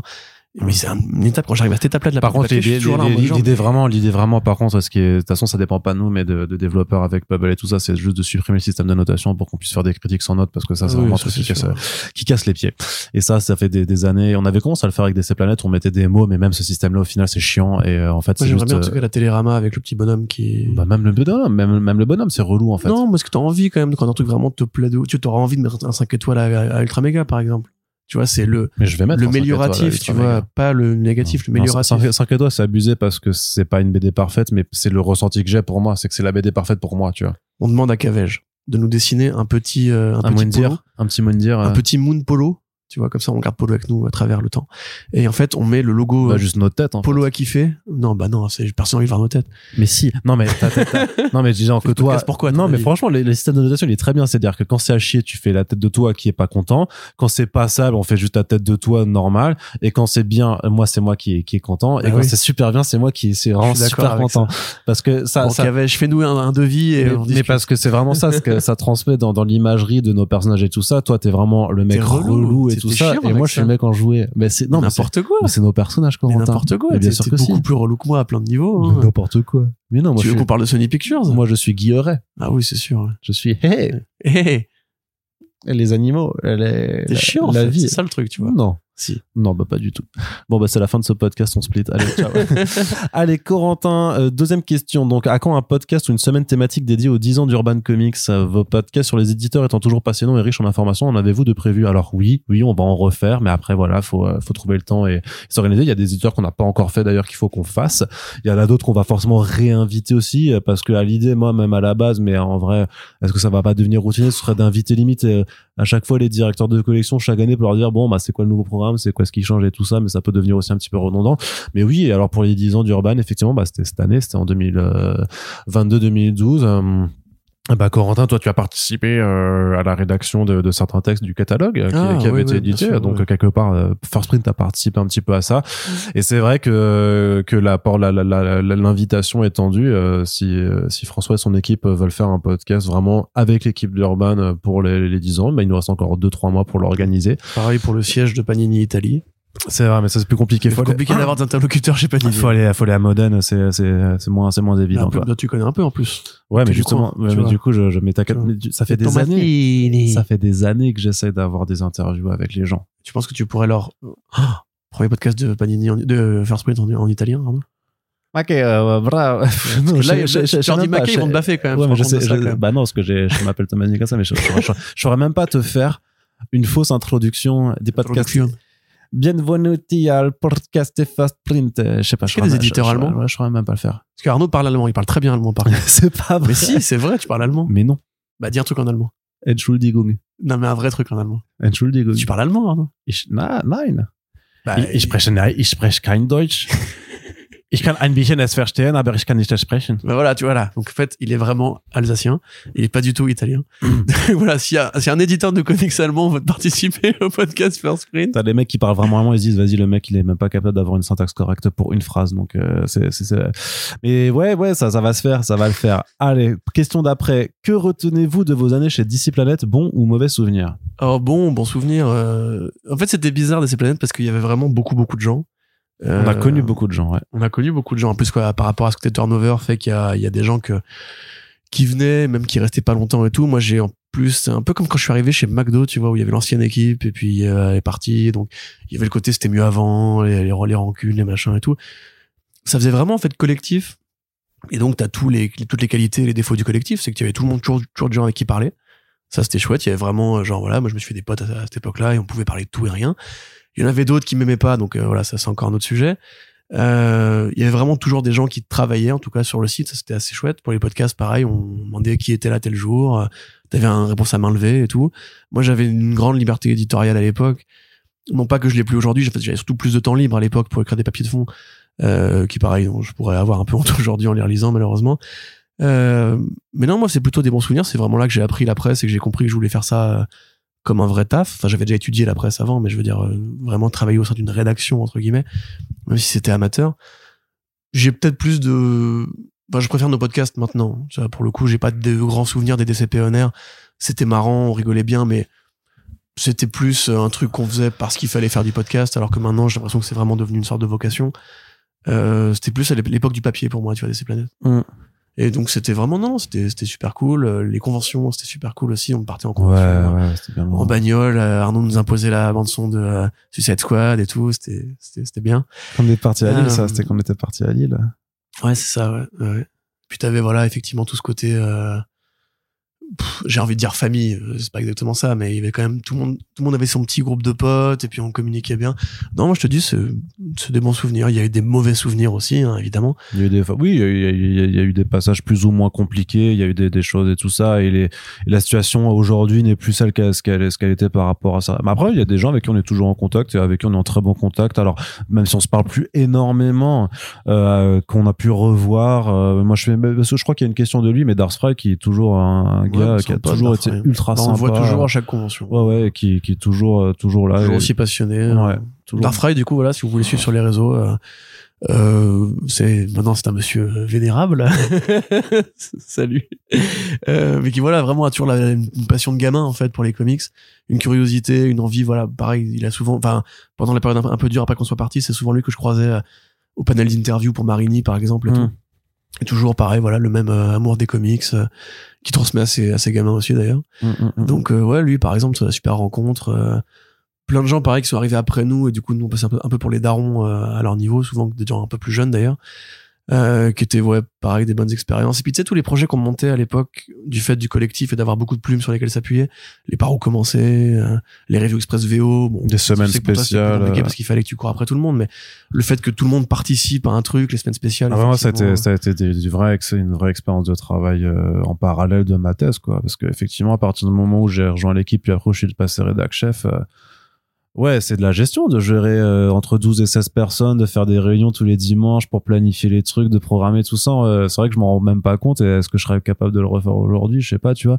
Mais ouais, j'ai, j'ai- parfois, je me dis quand même ouais, que j'ai réussi à faire ça pendant deux ans, euh, tout en faisant ma thèse à côté, et, euh, et même qu'à l'époque. Et j'avais même une vie à côté aussi. Je sais pas comment, les, je sais pas, les journées étaient peut-être plus longues. Je sais pas. C'est, c'est bizarre, quoi. Non, on a une perception du temps, du temps différent. quand Ouais, peut-être. aussi. Ouais, peut- peut- peut-être, mais ouais, c'est pour ça que moi, majoritairement, c'est c'est quasiment que des, que des bons souvenirs. Je serai toujours reconnaissant à Julien et Laura de m'avoir recruté, et d'avoir accepté ma candidature, de m'avoir fait confiance et de m'avoir mis le pied à l'étrier et tout ça. Et puis après, de m'avoir aussi fait confiance quand Julien avait décidé de step down pour que je reprenne euh, les rênes du site, parce que c'est ce qui m'a permis aussi de, bah, de me former, d'apprendre, euh, de mettre à, de mettre mes compétences que j'ai acquises en thèse, en fait, sur un autre domaine et de, de pouvoir euh, aussi, euh, voilà, bah, en être là, là, là où je suis, quoi, tu vois. Donc, euh, effectivement, il y a eu plein, plein, plein de moments plein de moments très très très cool dans dans l'ensemble donc euh, non non clairement pour moi c'est que ça ça ça m'a formé hein, et puis ça m'a sauvé la vie aussi clairement bah par rapport à mes à mes bails personnels par rapport à la thèse et tout ça je sais que si j'avais pas eu DC planètes à côté franchement je serais sûrement dans un autre état euh, si si j'étais encore là quoi donc euh, un peu voilà. pareil. Moi, c'était le McDo à l'époque, c'était une période où j'allais pas très bien. Ouais. Je pense que ça s'entend si on réécoute les podcasts de l'époque d'ailleurs. Ouais, c'est vrai, ça j'avoue que je les réécoute pas par contre. Euh, je pense que j'aurais aussi un petit peu honte peut-être de voir. euh, Ouais, J'ai tenté une fois. Mais après, de- c'est plus la qualité, la qualité, qualité du du matos qu'on avait, elle est horrible. Et à mesure en plus que maintenant on a tous des casques euh, ultra développés, etc. Parce qu'à l'époque, tu sais, c'était quand même. Il y avait encore les oreillettes pourries à 10 balles. sur Mumble, putain, vois. les, les podcasts enregistrés sur Mumble. Tu te rappelles, Ouais. les- en plus, on l'a, on l'a vraiment fait parfois d'avoir un podcast de deux heures où à la fin, je te dis merde, il y a eu un bug, faut qu'on le Ouais, bah, recommence bien et tout sûr, ça. bien sûr. Oh, c'était une galère. Ça, ça nous a suivi après en une fois ou deux encore. Hein, mais Ouais, ouais, on a le truc, mais ça, franchement, je me Ouais, rappelle, je me rappelle, il y avait des trucs, c'était horrible. Mais, tu m'engueulais parce que je fumais dans les podcasts à l'époque. ouais, ça, bah, ça, je t'en, je mangeais aussi. je t'engueule toujours euh, quand, quand tu fais ça quand tu fais ça je toujours tout- ça j'ai pas changé hein, je suis toujours ton, ton, ton le mec bossy un petit peu un petit peu relou c'est quoi ça, ouais. c'est comme ça que tu m'aimes Je sais pas. Tiens, voilà, un mauvais souvenir quand même, parce que du coup, j'ai rencontré Arnaud Kikou. Ah bah oui bah ça du coup, euh, voilà. mais- c'est- Donc maintenant, si tu veux, j'ai une copine, des parents et Arnaud Kikou. ouais. Voilà. on, peut pas tout, on, peut, on peut pas tout avoir dans la vie hein. on peut pas tout avoir le beurre et l'argent du beurre et pas de Arnaud Kikou allez Corentin si vous étiez éditeur quel titre qui n'est plus ou pas publié en France aimeriez-vous publier? Hum, bah après, je connais moins le catalogue VF que toi, donc ça va être compliqué de pas dire une connerie. bah dis, toujours et moi je te dirais euh, si c'est pas Bah, ou Jusqu'à récemment, je t'aurais dit Love and Rocket, par exemple, mais ça y est. Enfin, mais surtout que ça a c'était été déjà édité, non, publié je veux dire une vraie édition de Ouais, Love and Rocket. ouais. Euh, Qu'est-ce qui n'a pas été publié que j'aimerais bien voir en France? On va dire un truc un peu plus ancien parce que les trucs qui sont publiés actuellement en VO vont probablement arriver d'ici les. le dagon de Temple. Smith Le Dagon de Temple Smith, voilà, ça c'est une bonne, un bon exemple. J'aimerais bien lire cette histoire-là. Euh, J'ai même essayé de contacter un mec pour la lui racheter. des titres Bad ID déjà Qui aussi m'a jamais ouais. répondu, enfoiré. Les titres Bad ID, voilà, ça c'est un très bon exemple. Euh, L'interview de Dinesh arrive d'ailleurs, on, on parle de cette question, il reconnaît que c'est qu'il travaille dessus, voilà. Mais Qu'est-ce qui reste Qui reste des Moors qui sont inédits? Big Numbers, ça a été édité en France? Je sais pas. Ouais, non, tu sais pas. Bah non, tu sais pas. bon, allons. Voilà, tu Je, sais, je, je ne sais pas tout. Tu dis rien du tout. Alors si je sais des Que choses. le Zorro de Alex Toth, il a été édité en France. Le Man Masterworks. Incroyable. Post- Non, je, je, vais pas- je vais pas dire de bêtises, j'en sais rien. Ok. Bon, tu, tu vois, en fait, tu sais rien, quoi. Je sais C'est pas. ça la vérité. Je sais que je ne sais rien et c'est pour ça que je suis toujours là pour progresser, pour apprendre et c'est ça qui fait que la vie est intéressante. C'est bon, ça va, Corneille, on a compris. Donc, Corneille. il tape une tirade sans raison. Bah, après, tous les, tous les manquants. Euh, tout le travail. Est-ce que The One de Rick Veitch est édité en France? Ah, euh, Rick Vache, c'est chez Delirium qu'il y en a beaucoup. Je Maxi sais pas Mortal, si- ils l'ont si- fait. Je sais pas s'il l'a fait. Bah, Si ça n'a pas été édité. Voilà, ça par exemple. Euh, tous les Corben qui sont pas encore arrivés. Bon, après, en fait, j'ai pas un fantasme. euh, tu vois, à la limite, je pense, toi, t'a- t'aurais pu répondre Red Room euh, récemment. Mais il est là maintenant. Mais il est là maintenant. On a tellement un marché qui est sain, en fait, que j'ai du mal. à- Tu vois, pareil, Hardboiled, maintenant, on a une édition. Bon. Si, voilà, bah, c'est- je, je, ma réponse. Je rééditerai la première colo de Hardboiled. Le Que je trouve supérieure à celle de Dave Stewart. Ouais, alors que Supérieur, c'est un truc de Mark Miller, mais ok. Oh, oh, oh quand même. Si. Ou alors j'éditerai la Vampirella Panta de, Black Mi- de Mark Millar, qui est peut-être la, la BD la plus nulle à chier de Mark Millar et qui a gavé de blagues de cul. Et, Ah ouais? Et j'aimerais bien que les gens lisent ça pour comprendre pourquoi j'ai un avis sur Mark Millar. D'accord. Parce qu'il a fait des trucs vraiment. Oui, bah, comme tout le monde. Hein, Vampirella de Millar, c'est tout le monde a fait des trucs à Chine. c'est un numéro, une blague de cul. Enfin, une blague de cul.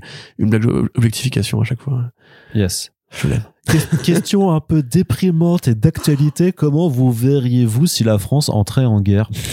La question. Voilà, ça, ça euh, dépend avec qui déjà. Si c'est en guerre civile contre euh, l'ennemi intérieur, euh, moi je me verrais ailleurs que dans ce pays. Pour commencer. Euh, si la France entre en guerre avec l'Ukraine, je me verrais mort parce que j'ai pas d'abri anti- anti-atomique. Avec la Russie, tu veux dire plutôt? Euh, oui, enfin je veux dire qu'elle entrait dans le conflit entre la guerre l'Ukraine et la Russie, pardon, effectivement. Euh, voilà. Si la guerre entrait en, enfin la France entrait en guerre avec la Corée du Nord, pareil, mort. Et si on entrait en guerre avec le Qatar, ça va, je pense. Je me verrais pas plus, tu vois, moins mort. moins moins mort. Je sais pas, mais en tout cas, enfin, je suis pas, euh, j'ai pas fait mon Parce que service. Qu'est-ce qu'il y a d'autre comme ça, comme autre euh, ennemi potentiel? Je sais pas, je sais pas. Enfin, moi, je veux pas qu'on rentre en guerre en fait. Non, moi non plus. Mais Je c'est la question. Il faut se mettre en situation, Arnaud. Bah, si on entre C'est en la guerre, consigne, euh, euh, moi, euh, je serais très fort pour les services de propagande, euh, j'imagine, ou d'information, euh, machin. Mais euh, sur le front, euh, bah, je sers à Ah, rien, genre quoi. notre utilité au sein d'une guerre? Je sais pas. Bah, alors, là, Bah, je j'en ai- pas. euh, Moi, je peux préparer. Je peux Moi, préparer. je me verrais quand même assez mal avec un fusil dans les pattes en train de tirer sur des mecs. Non, bah c'est pas forcément une philosophie que j'entretiens avec euh, amour et enthousiasme. Non, moi je pense euh, peut-être passeur à la limite, tu vois. euh. Après, moi, j'ai pas le permis, donc. euh, Je ferai de la radio pour informer les gens. je continuerai à faire ça en fait, tu vois. Mhm. En fait. Moi, je pense que j'irais bâtir un abri. J'imagine que si on entre en guerre, euh, beaucoup de gens en Bretagne. auront un petit peu mo- moins rien à foutre de, des BD et tout ça, quoi. Donc j'imagine qu'on perdrait un petit peu notre activité principale là aussi, euh, clairement. euh. Bah, Enfin, pareil pour tu peux le cinéma, c'est pareil. hein. Ouais, ouais, Surtout le cinéma privatif. Ouais, donc en fait. Maintenant, l'envahisseur pourrait faire des soirées. Mais après, moi, j'aime bien l'idée. J'aimerais, j'aimerais bien que les gens arrêtent de vouloir se taper dessus aussi, en fait, en général. Oui, c'est ça, ouais. En fait, si- Voilà. si, je me vais- si je me voyais dans l'idéal d'une guerre, ce serait une guerre où en fait un mec met une balle dans la tronche de tous les dictateurs qui pourraient provoquer une guerre et qu'en fait après on reste chacun juste en paix. Euh, et tu vois, moi ça me va, ça, ça c'est une guerre qui me plairait. Mm, mm. Ou alors on les met tous dans un ring. Tu vois, on fait une sorte de battle royale avec tous les Un dictateurs. Royal Rumble, ouais. Voilà, et en fait on leur file tous un petit couteau. Et celui à la fin qui a, qui a gagné, il est pas le roi du monde et on, on le zigouille à la fin. du coup, ça c'est ça. Voilà. Et on lui dit qu'il va être roi du monde. Attends, on va fin, encore, on va, après, il y a encore euh, notre ami fan d'Eminem qui va dire, ah, Corentin, il veut éliminer des gens, ah, le dictateur de gauche. ah, Bah, pas après, les dictateurs eux-mêmes envoient des milliers, des milliers de gens à la mort. hein. Oui, mais bon, voilà. tu- Je sais pas si vous êtes au courant de ce petit détail. Petit détail de l'histoire. Il faut respecter la vie humaine, ok. Alors, euh, Kim Jong-un, on le laisse tranquille. Euh, Corentin. Par contre, c'est que la guerre va arriver, hein, donc. euh, Non. T'as pas d'an- d'an- d'anxiété, euh, comment on appelle ça? Mm, Je suis trop, je suis sûrement Anxiété trop, belliciste je suis trop naïf euh, et je me dis que on, on- que la- les, les, les, euh, les discours de dissuasion vont quand même rester parce que personne ne veut réellement ça en fait. Donc je, je garde espoir sur le fait qu'il y a un semblant de raison et que le discours de dissuasion nucléaire en fait euh, fasse que on soit au pire dans une situation de guerre froide.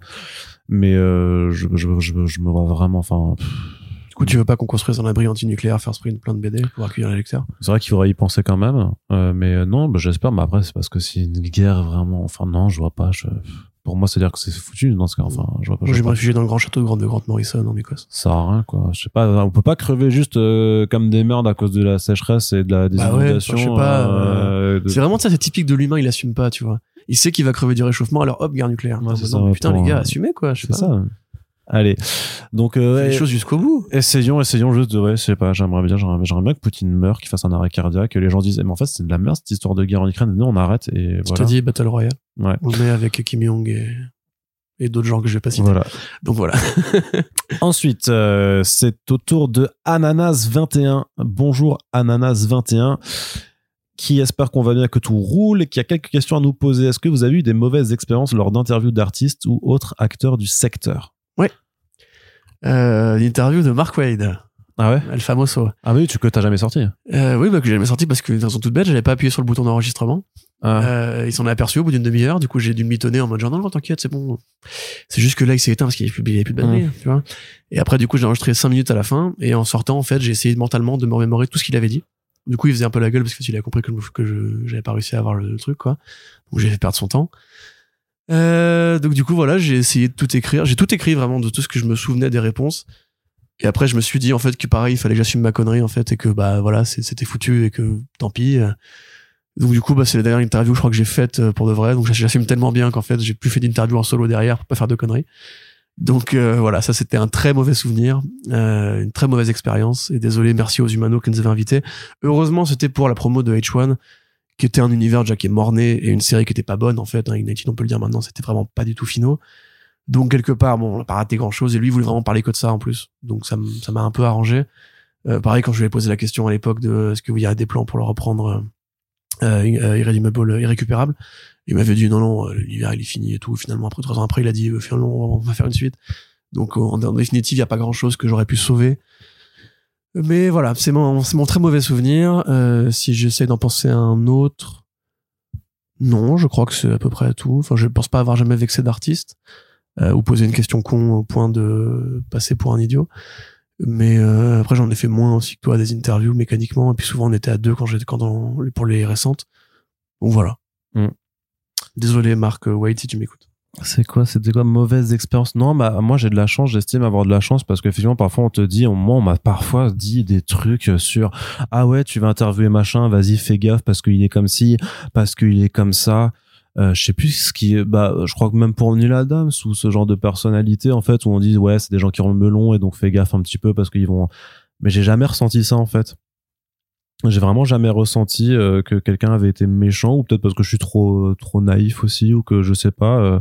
donc j'ai pas de vraie mauvaise vente par contre j'ai eu des déceptions sur des interviews que j'ai faites où je m'étais dit euh, ah cool je vais pouvoir faire ça et et en fait le contenu en lui-même de l'interview à mon avis euh, n'était pas n'était pas de, qualité en fait parce que je m'attendais à avoir quelque chose d'un peu plus intéressant et qu'au final euh, je sais qu'une de mes plus grosses déceptions par rapport à un artiste dont j'aimais vraiment de, vraiment le style c'était Tyler Kirkham en fait que j'avais interviewé à, à Paris euh, Manga et où je m'aperçois qu'en fait le mec est vraiment euh, très business en fait. A une raison une vision juste très productiviste en fait euh, de, de, de, son travail et que le côté artistique ou inspiration me transpire pas du tout dans, dans ce dont il parle. pareil pour Khalid un peu ça. Michael aussi la première fois. Mais Michael j'ai c'est je pense que peut-être que c'était juste que parce qu'on s'était pas encore vu et qu'il voulait peut-être pas parler parce que à l'inverse Michael Rani c'est vrai que la première interview que j'avais fait de lui je trouvais que je sais pas par rapport à ses compositions qui sont ouf en fait, il n'avait pas grand chose à en dire, mais quand on a fait la conférence Batman euh, un an après euh, au Comic Con Paris, c'était, il, il, racontait vachement plus de choses. En plus, il parlait un peu français, mieux français, tout ça.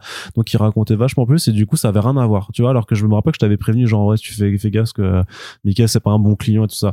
Donc, mais en fait, si. Donc, ça, ça, ça a changé, tu vois. Mais en fait, c'est plus ça, c'est plus que parfois, euh, mais Gail Simon, par contre, j'avais été, elle qui était si vocale sur les réseaux sociaux par rapport à certaines thématiques euh, d'engagement et de diversité et tout ça, en conférence, au final, elle avait été très peu loquace et tout ça, donc c'était assez, assez curieux. Parce qu'il faut vexer personne, c'est la culture américaine, ça. Ouais, peut-être, je sais pas. Mais donc voilà, il n'y a pas de mauvaise espérance, parfois un petit peu des déceptions par rapport juste, en fait, à, à des, à des choses auxquelles tu t'attends, en fait, qui pourraient être euh, dites ou faites et qui, et qui, et qui ne le sont pas forcément. Et à l'inverse, mais très souvent, c'est plus par contre c'est juste que c'est cool. Et parfois c'est juste génial aussi parce que d'un coup t'as as des interviews où, en fait ça se passe euh, ça se passe super bien moi à la limite ce qui me serait une mauvaise expérience générale en fait c'est justement cette espèce de langue de bois que les artistes entretiennent. Alors pour se protéger aussi hein, j'imagine mais par bah, vu, quand j'avais vu Quapel tu vois. Euh, que je lui ai demandé du coup alors c'est quoi l'avenir pour euh, Magic Order? Il m'avait dit je peux pas te dire ok très bien et après je lui dis et toi pour l'avenir immédiat c'est quoi en fait? Il m'a dit bah je sais pas je pense que le Covid m'a motivé je me remettrai à faire des planches de BD et tout je lui demande des, des pistes, des projets, etc. Et en fait, t'as vraiment ce côté, euh, t'as pas envie de leur mettre un flingue sur la gueule pour leur dire, dis-moi un truc, tu vois. Enfin, mais il y a vraiment des fois les mecs qui viennent en interview, ils ont, ils ont vraiment pas envie de parler. Enfin, ils ont, ils ont rien à t'annoncer en fait, tu vois. oui. Tu dis, mais à, quoi bon? C'est genre que on peut parler processus créatif et machin. Effectivement, si c'est pas des mecs qui sont loquaces là-dessus, euh, ça peut être un peu frustrant, tu vois. De... C'est vrai que moi, quand on avait fait le truc avec euh, Simon, Estelle Fries et tout et compagnie, il y avait un peu ce côté, on va, on va dire les bonnes choses, mais on va, on va, on va vexer personne. On va surtout pas donner d'infos euh, privées, etc. Et tu dis, mais c'est aussi ça un peu le jeu de l'interview, c'est ouvre le coffre, tu vois. C'est ah, une conférence, ça. Oui, mais tu vois, il y a des interviews qui se passent comme ça aussi, quoi. Comme pareil, quand j'avais demandé à, à, Mark Wade, justement, la situation sur le Punisher, parce que c'était vraiment à l'époque, hein, quoi, mm, et tout. Mm, mm, Hors micro, il me raconte tout. Il me dit bah tu vois Marvel en ce moment par exemple ils pensent à tuer le Punisher parce que bah, ils veulent se, débarrasser du personnage parce que ça, ça les emmerde et tout. Et tu vas voir que la série là euh, ils, vont l'annuler au bout d'un machin elle va pas être sollicitée etc ce qui s'est passé en fait à la fin. Mais après je lui donne je lui demande dans l'interview parce qu'on parlait d'Ignited donc une BD qui était engagée qui parlait de tuerie de masse et tout tu vois. Et je lui en parle et il me dit euh, ouais ça c'est un vrai problème aux États-Unis euh, machin et je lui je lance sur Marvel et il me fait ça par contre c'est le problème de l'éditorial de Marvel ça moi c'est pas à moi de répondre à leur place et tout tu dis, mais gros, t'as un avis là-dessus, développe, vas-y, les gens veulent savoir aussi. Je sais pas, il y a un côté information, quoi. Sauf que le mec, tu vois, il faut qu'il protège sa carrière et tout, donc, euh... voilà, moi, ce côté langue de bois, en fait, on n'a pas le droit de parler dans l'industrie parce que tu vas toujours vexer le mec d'à côté ou, ou te mettre en danger par rapport à un autre truc. Je trouve ça un peu dommage, quoi. Oui, mais en même temps, même, euh, il y a plein de choses que nous aussi, on peut pas dire aussi, ce genre de choses-là, tu vois. Donc, euh, des choses qu'on nous dit qui doivent rester en off, des choses que, que parfois enfin tu vois il y a, y a, toujours une part de secret professionnel aussi et parce que je sais pas ça me paraît un peu normal tu vois je peux moi je peux comprendre hein. il y a aussi une, une, une, une, personne en fait euh, où on avait fait un podcast ensemble et, euh, et au final euh, la personne après on s'était eu au téléphone et dit mais en fait faut pas que tu le mettes en ligne parce que sinon sinon je vais perdre mon boulot c'est très rare fois où ça arrivé, tu vois. je me souviens. Et, et au final, bah, la personne a réellement perdu son boulot euh, en question, mais pas à cause de nous pour le coup, mais euh, parce que c'était, voilà, ça s'est pas bien passé. Et euh, voilà, donc parfois il y a des choses, voilà, que que les gens peuvent pas dire. Quoi. Mm, mm. Allez, le boss de Marvel ou DC vous appelle et vous offre carte blanche pour faire une, une mini-série sur le perso de votre choix, avec le quel scénariste et quel dessinateur vous choisissez? Euh, probablement The Question. Probablement. Probablement Spurrier et euh, Aaron. Campbell. Voilà. C'est- ce que, tu vois, ça. Tu vois, le fait de pré- bonne pas préparé, ouais. du coup, fait qu'en fait, ça me vient naturellement, ce qui fait que c'est plus sincère. C'est une bonne équipe, c'est une bonne équipe, quoi. Ou alors, euh, mais ça existe déjà quelque part, un petit, euh, un petit Ram V Andrade, euh, ou non, pas Andrade, euh, merde, euh, un, un Underka sur euh, un Batman euh, vraiment très ténébreux. Très ténébreux. Super ténébreux. Limite, on voit le point de vue d'un mec traqué par, par Batman et pas Batman lui-même. Et ça devient un peu les dents de la mer, tu vois. ou Mm. Un truc vraiment bien. C'est vrai qu'on fait du forcing toujours, toujours sur les mêmes personnes, quoi, forcément, mais Oh, bah, je peux euh, dire d'autres trucs, moi. Mais Il y a, il y a un exemple après. Swamp Thing, Euh, Swamp Thing Daniel Warren Johnson, Ouais. James Aaron. Ok. Swamp Thing, euh, James Tanyan Ford et euh, le mec qui fait avec lui euh, Department of, of Truth, Martin Simmons. Martin Simmons, ouais. Voilà. Ça, aussi, ouais. ça me paraît tellement évident que je pense que ça va finir par se faire un jour. Euh, sinon, j'essaie de réfléchir un peu. Pff, ouais, ce que je vais dire va être extrêmement euh, con, mais euh, déjà Elsa Chartier sur un bonus de Parker. C'est un, con, c'est un Ah, fantasme personnel, tu vois. J'aimerais la voir aller chercher en fait le, Un Brubaker Chartier. un Brubaker Chartier sur euh, Parker. Voilà, Oh. ça c'est tellement. Et je pense qu'on peut leur en parler. et- Euh, voilà, tu vois, ça c'est un truc qui me paraît Ça, très. mais genre, genre, comment ils en, comment ils y auraient pas déjà pensé en plus, en vrai, tu vois, mais. Je pense qu'il y a un côté respect du maître qui fait que. Ouais, ouais, là, c'est clair que c'est c'est comme c'est comme aujourd'hui quand tu veux faire une suite à un chef-d'œuvre. euh, il faut toujours se poser la question de la légitimité, de est-ce que ça doit de le faire et tout. C'est une City par Rory Fornes. Ah, intéressant. Mais Sin City, ça reste ça reste Miller quoi. C'est que tu peux imaginer, Ouais, mais hein, il va bien déléguer à Manara. Tu vois, d'ailleurs, moi, je suis très chaud hein, sur Sin City par Manara, euh, clairement. Euh, donc, euh, ça peut être intéressant parce que franchement, du Ro- Fornes en noir et blanc, où justement, ce sera le noir et blanc de Sin City, mais avec son approche plus euh, ligne claire, machin. Je pense à Imazuki Elian un peu, tu vois. Je pense que ça peut être super intéressant de- d'avoir un truc comme ça. Ouais, franchement, Sin City avec euh, Miller qui sait bien écrire et euh, Fornes au dessin pour voir un peu le, les, Ouais. les, les choses comme ça. Cantwell sur un, un remake de American Flag euh, dans le présent. Peut-être avec Russell à la coécriture pour rajouter un peu de vanne, sinon ça va vraiment être très suicidaire. Putain, j'aimerais bien une anthologie façon solo, mais euh, du label 119 sur des personnages Ah, de grave, Marvel, un truc comme ça, ça. tu vois. Ouais, bah ouais, carrément. Tu sais, Ou, même, euh, même un low reader, mais qui, qui permet, enfin voilà, euh, qui permettrait de faire un peu du genre, mais dans l'univers de, de DC où ils auraient tous les droits, tu vois, de, de Ouais, faire de la vraie, enfin, de la vraie fanfiction, mais de, de pro, quoi. Tu sais, même moi, juste Bablet chez DC, ce serait un fantasme colossal. Ah bah, Gotham City par Mathieu Bablet, je pense que ce serait quand même un truc. euh, Bah, il l'a fait hein, pour la couverture de l'ouvrage euh, Batman qui est le Chevalier histoire, Noir. euh, il a fait la couverture avec euh, justement. En fait, Ah non, en fait, des- moi j'aimerais tous les voir faire du Batman, tu vois, c'est ça. Faudrait un Legend of the Dark Knight 619 où en fait chacun ils prennent un, ils font un arc. Mais ça aussi, c'est tellement, franchement, c'est évident en plus. Bah, pour nous, c'est évident, pour les ricains un peu moins. Mais... Ouais, mais genre, mais même, et que Da- Dargo qui avait fait le Batman de Marie, Ouais, ouais, ouais. pourquoi ils font pas une collection comme ça de, Hein, de, Dargo, de- réponds-nous. de Batman par des franco-belges? Parce que t'as Mathieu, parce que t'as as tous les artistes qui ont contribué, par exemple, même au, au jeu de rôle Gotham City euh, Chronicles de Mathieu Laufray, euh, Anthony Jean et tout ça. C'est des, c'est des bêtes de dessinateurs et qui ont déjà, du coup, fait, fait des, des trucs euh, de ouf dans cet univers en termes d'illustration. Et je me dis, tu leur fais un, franchement, un 48 cc Mhm. de Mathieu Laufray sur Batman, ça. Et sinon, un petit, euh, bah, dans le sens inverse, tu vois, un Marco Rudy sur euh, Blueberry. Mais sur les bons Blueberry, et les gens qui se connaissent Blueberry savent de quoi je parle, euh, avec vraiment juste de, du, du Marco Rudy, c'est tellement un génie. Il me manque mon Marco Rudy au quotidien. c'est vrai que. euh, C'est on- comme, re- relisez vraiment, si vous avez l'occasion de tomber dessus. Son Winter Soldier, mais ça fait partie des trucs. C'est vrai que c'est On ouf. parlait de la qualité du dessin, Ouais, ou ouais, la, c'est ouf. la, la, comment dirais-je, la qualité essentialiste de la bande dessinée. Personne n'a jamais fait un truc pareil. Enfin, c'est, c'est, c'est incroyable. quoi. C'est- Allez. Voilà. Et donc, il conclut euh, Ananas euh, par un PS en disant Arnaud, continue tes blagues, s'il te plaît. Eh oui, eh oui, Souffle. oui, eh oui, Corentin. Et ne vous prenez pas à la tête à faire attention à vos tics de langage car ils ne dérangent absolument personne. Bah, on essaie quand même d'y faire attention. Ensuite, on a euh, Loma qui nous dit Salut les mecs, euh, je tiens. Salut les mecs. Salut les mecs. Tout d'abord, je tiens à vous dire que je vous aime et que je n'imagine pas mon quotidien sans vous à mes côtés tant vos émissions m'accompagnent chaque jour. Merci de nous écouter à ce point. Loma, ça nous fait On très aussi.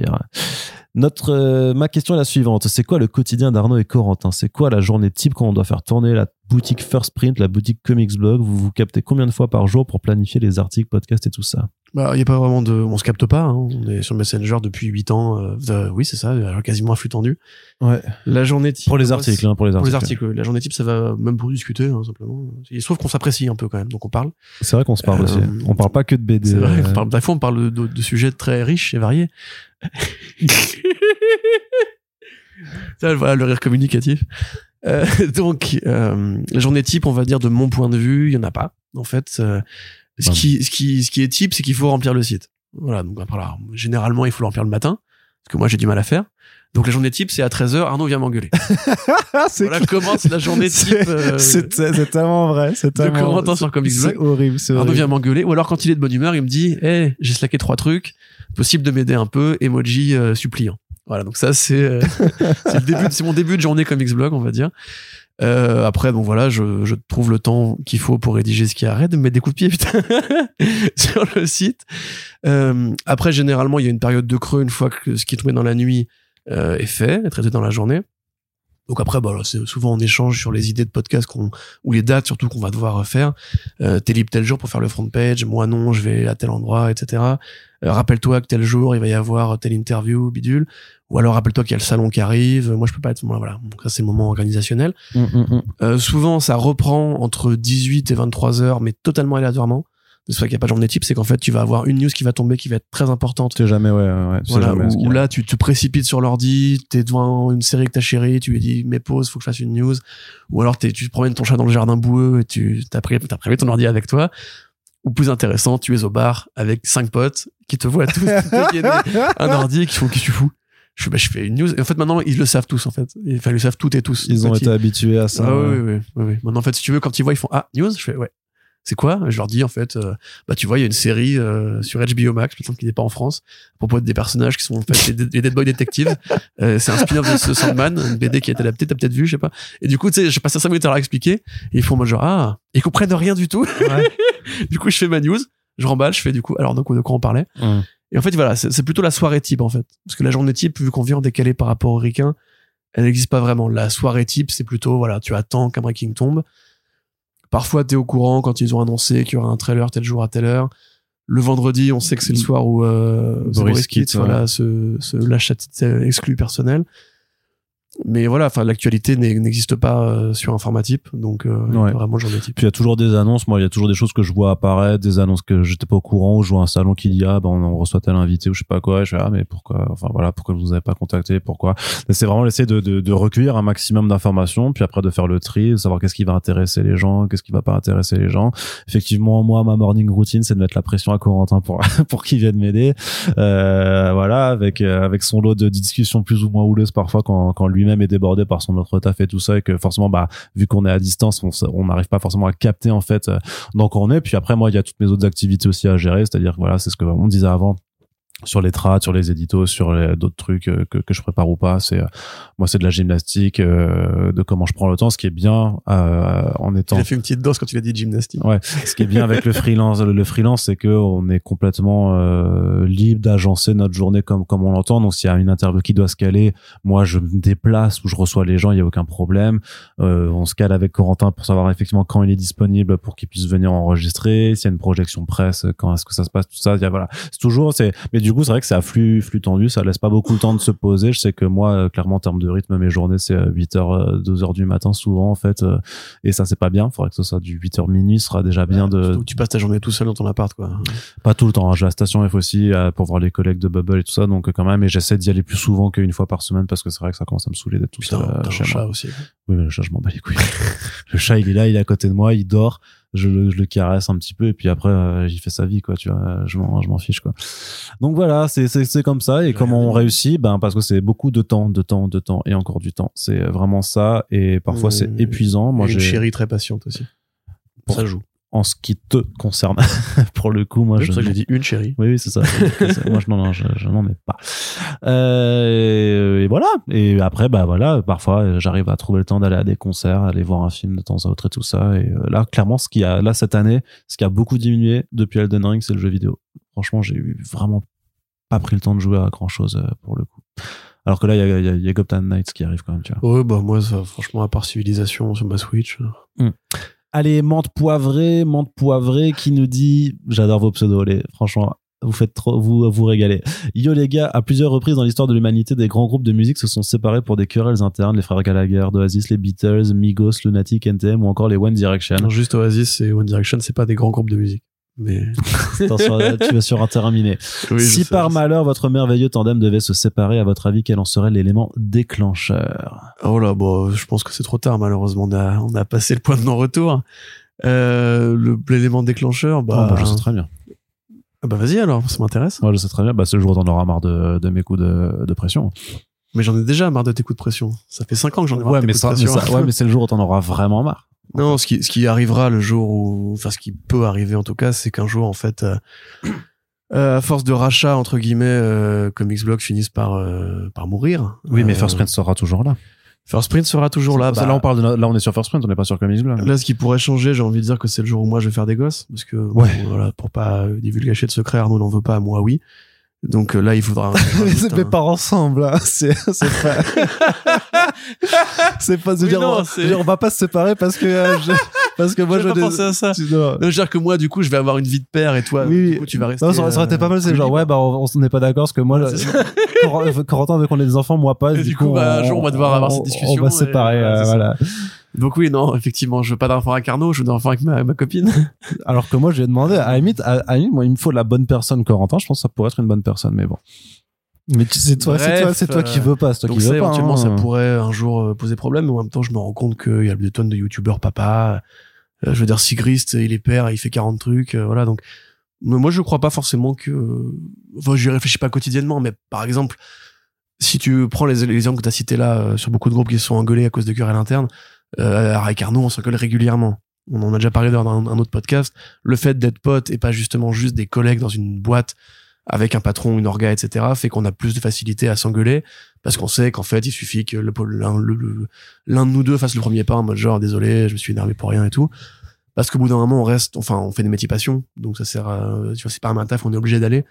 Et la passion est toujours là, et l'envie de travailler ensemble est toujours là, donc voilà, c'est, c'est, on on a passé le stade, en fait, où on pouvait, on pourrait, euh, se séparer à cause d'une engueulade. Surtout que maintenant, bah, plus on vieillit, plus on, on comprend les limites et euh, les raisonnements de l'autre. Tu vois, je sais Mm. qu'il y a des trucs, il y a des vannes que je peux pas faire à Arnaud qui pourraient vraiment lui faire euh, pas plaisir euh, et déclencher une engueulade qui pourrait être dangereuse. Tu vois, voilà, des trucs comme ça.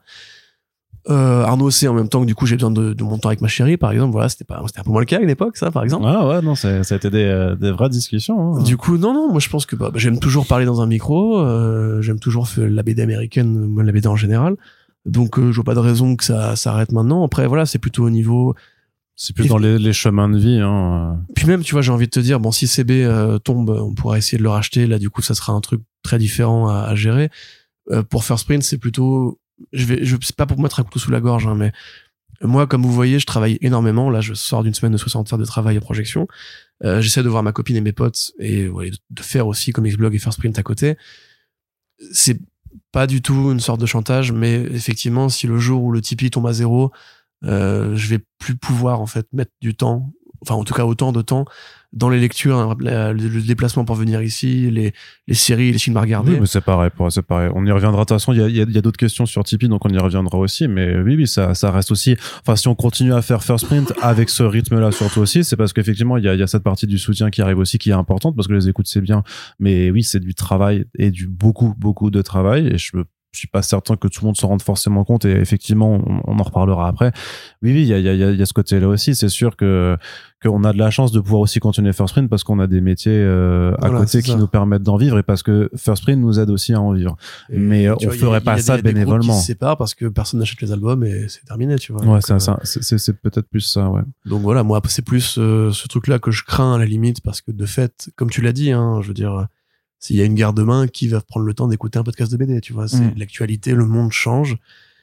Euh, les comics sont pas forcément un marché e- extrêmement en croissance, de fait, enfin pas aussi fulgurante que le manga. Euh, après, moi, il y a d'autres sujets que je pourrais évoquer en podcast. hein. De toute façon, il n'y a pas euh, forcément de, de notion par c'est rapport une à autre ça. question d'ailleurs mais Mais c'est plus l'idée simplement que euh, ça reste du travail et c'est- on n'est plus juste des gens qui font ça sur notre temps libre depuis notre chambre euh, ou le canapé de nos parents, tu vois? C'est- Mm. Il y a un moment donné, il faut considérer l'idée que c'est des heures qu'on comprend sur la vraie vie, que je vais du coup moi un jour prendre sur l'éducation de mes gosses Et que ça, malheureusement, je considère qu'effectivement, c'est quand t'es journaliste, euh, même en soutien, je pourrais pas le faire juste au, la fréquence qu'on fait actuellement. Tu vois, un mensuel à la limite. Demain, pour juste pour le plaisir, pourquoi pas. Mais par contre, voilà, si ça reste du travail, euh, si je dois faire des choix, je ferai pas ce choix-là, tu vois. Hum, hum, hum. Et je pense que c'est plus ça, le, c'est plus des questions de, de choix de vie euh, extra professionnels en fait qui peuvent amener le truc à, à se péter, mais parce que, mais ça on en a déjà parlé. Enfin, mais c'est sûr qu'aussi que First Print, enfin ce genre de truc là, autant, euh, enfin faire de l'interview, écrire des articles, je peux le faire euh, solo, on va dire, tu vois. Mais le First Print en tant que tel, le concept, le podcast et, et le tandem, il y aura jamais de front page ou de back issues avec quelqu'un d'autre que Corentin en fait. Tu vois, ça c'est, c'est certain. Je pourrais, moi je m'en sentirais pas capable parce que la relation qu'on a développée aussi, la relation de travail et même même le fait quand on dit qu'on s'engueule parfois vraiment c'est vous vous en doutez pas mais on a des vrais parfois on s'envoie des vrais fions tu vois. Enfin on s'engueule vraiment sévère. Et on se réconcilie toujours parce que on se connaît aussi mais même la façon et moi je sais aussi c'est pour ça aussi que quand je dis que je sais enfin il y aura peut-être un point où c'est où je sais très bien euh, où euh, où je vais vraiment te faire péter un cap parce que je vais je, vais, je vais trop te casser les pieds et tu vas vraiment dire euh, cette fois-ci j'en ai réellement marre et j'arrête tu vois et euh, je je sais pas. Et je sais que même par rapport à certains certains certains on va dire euh, euh, certains aspects de, de, de, de, mes comportements, il y a que toi qui est capable de le gérer en fait. Je pense que n'importe qui d'autre m'aurait déjà envoyé chier en fait. Hein, m'aurait dit euh, non mais en fait c'est mort, tu vois, euh, tu, tu me saoules. Donc euh, c'est aussi c'est aussi pour ça que je vois pas en fait qui d'autre arrivera à me gérer, tu vois quelque part en fait. Mmh, c'est une bonne question. Ouais. Très très très très bonne question. Donc euh, c'est c'est pour ça. Donc euh, bah de toute façon c'est comme pour la, la France en guerre, je sais pas quoi. Vaut, vaut mieux parier que ça n'arrive pas. Euh, voilà, hein, parce que bah on n'a pas, enfin l'envie est toujours là. Ça fait huit ans que ça dure. Euh, faut qu'on fasse, euh, qu'on fête, qu'on fête nos, nos nos dix ans quoi. Corentin, on continue encore un petit peu ou tu veux qu'on coupe et qu'on continue la suite pour un autre Là je te Bon, pose la question. Il va peut-être falloir qu'on s'arrête là parce que pour rien vous cacher, là, je vais encore une fois aller travailler derrière ce podcast. Deux, trois, non, non, deux heures et demie, ça va, ça va. Tranquille. Euh, qu'est-ce que, dis-moi la question et je te dirai si on finit sur un cliffhanger ou euh, sur une réponse. D'accord. Euh, c'est Evil Flaubert qui nous dit Salut les potes, bon anniversaire et Merci, tout Evil ça. Est-ce que vous pensez que ce serait bien de faire une rencontre des abonnés euh, Oui. ça. Et sinon, c'est c'est quoi le meilleur coup de cœur de cette année qui n'est pas Ah, encore merde. fini La fameuse question, tu vois. bah, du coup, cliffhanger de fin. donc. Cliffhanger. On va se terminer sur un to be continued. Euh, tiens, j'entends le générique qui démarre là. Non? Non, non, je, je vais pas le mettre en pause. Donc, tu veux qu'on réponde à cette question euh, On commencera par cette question pour la partie 2. Ce ce serait peut-être plus logique vu qu'on n'a pas de réponse ni toi ni moi pour l'instant. C'est ça qu'il faut, faut. En fait, non, c'est vrai que c'est le genre de question à laquelle il faut un petit peu réfléchir parce que euh, bah, parce qu'il faut réfléchir. C'est vrai qu'en en plus réfléchir c'est bien. Moi j'aime bien faire ça. Des Yes. fois je m'arrête et je me dis tiens, je réfléchis là. Ouais. Donc, Evil Flaubert, on garde cette question Eh en oui. suspens pour toi. Un cliff de fin comme Jeff Jones. Et euh, on se donne rendez-vous donc euh, bah, pour la suite, hein, parce qu'il y a encore d'autres questions à aborder. Là, on a fait euh, les trois quarts des questions posées sur notre site, puis après, on a toutes celles aussi des réseaux sociaux. On espère que ça vous intéresse quand même. En tout cas, voilà, ne- si, vous, si on n'a pas répondu à vos questions dans cet épisode, vous inquiétez pas, donc ça arrive dans le prochain. Et à l'heure où on enregistre ce podcast, on, on fait la suite dans deux jours, donc ça va arriver vite aussi dans vos oreilles. En tout cas, merci à toutes celles et ceux qui ont participé. Merci. Et euh, euh, j'espère que voilà, il y a des choses qui vous intéressaient dans ce, ce qu'on a répondu. Et on vous rappelle comme toujours euh, que First Print, d'ailleurs, c'est vrai qu'on en a pas parlé, mais on en parlera dans, le prochain par rapport à, tout ce qui est euh, soutien et tout ça, que euh, voilà, que le Tipeee c'est important euh, pour nous permettre de continuer à faire tout ça. Donc si vous kiffez et que vous voulez encore kiffer, on vous rappelle que c'est important aussi si vous pouvez, bien entendu. On connaît tous le, les conditions et tout ça de, de, de la vie aujourd'hui, mais si vous pouvez, ben vous pouvez nous soutenir également sur Tipeee Mmh, pour pour apporter. mettre d'énormes sommes, hein, juste. euh, Ah bah si tous les auditeurs mettaient juste un euro, je pense qu'on pourrait faire que First on Print. serait à tu vois. 2500 euros. Ouais, même plus. Ouais, euh, ouais, même plus parce qu'il y a parfois des, des chiffres d'écoute qui sont plus élevés. Ah ouais ouais. J'aimerais bien avoir les chiffres d'écoute des fois d'ailleurs. Bah oui, bah t'as qu'à. me- L'opacité du milieu. Bah Hein non, mais tu me, pourquoi tu me le demandes pas Je sais pas. Tu penses pas tu Juste penses- envie de te faire chier là. Ok, très bien. En tout cas, merci à toutes et tous de nous avoir écoutés et on vous dit bah à très bientôt pour la suite de ce courrier des auditeurs et des auditrices. Salut. Salut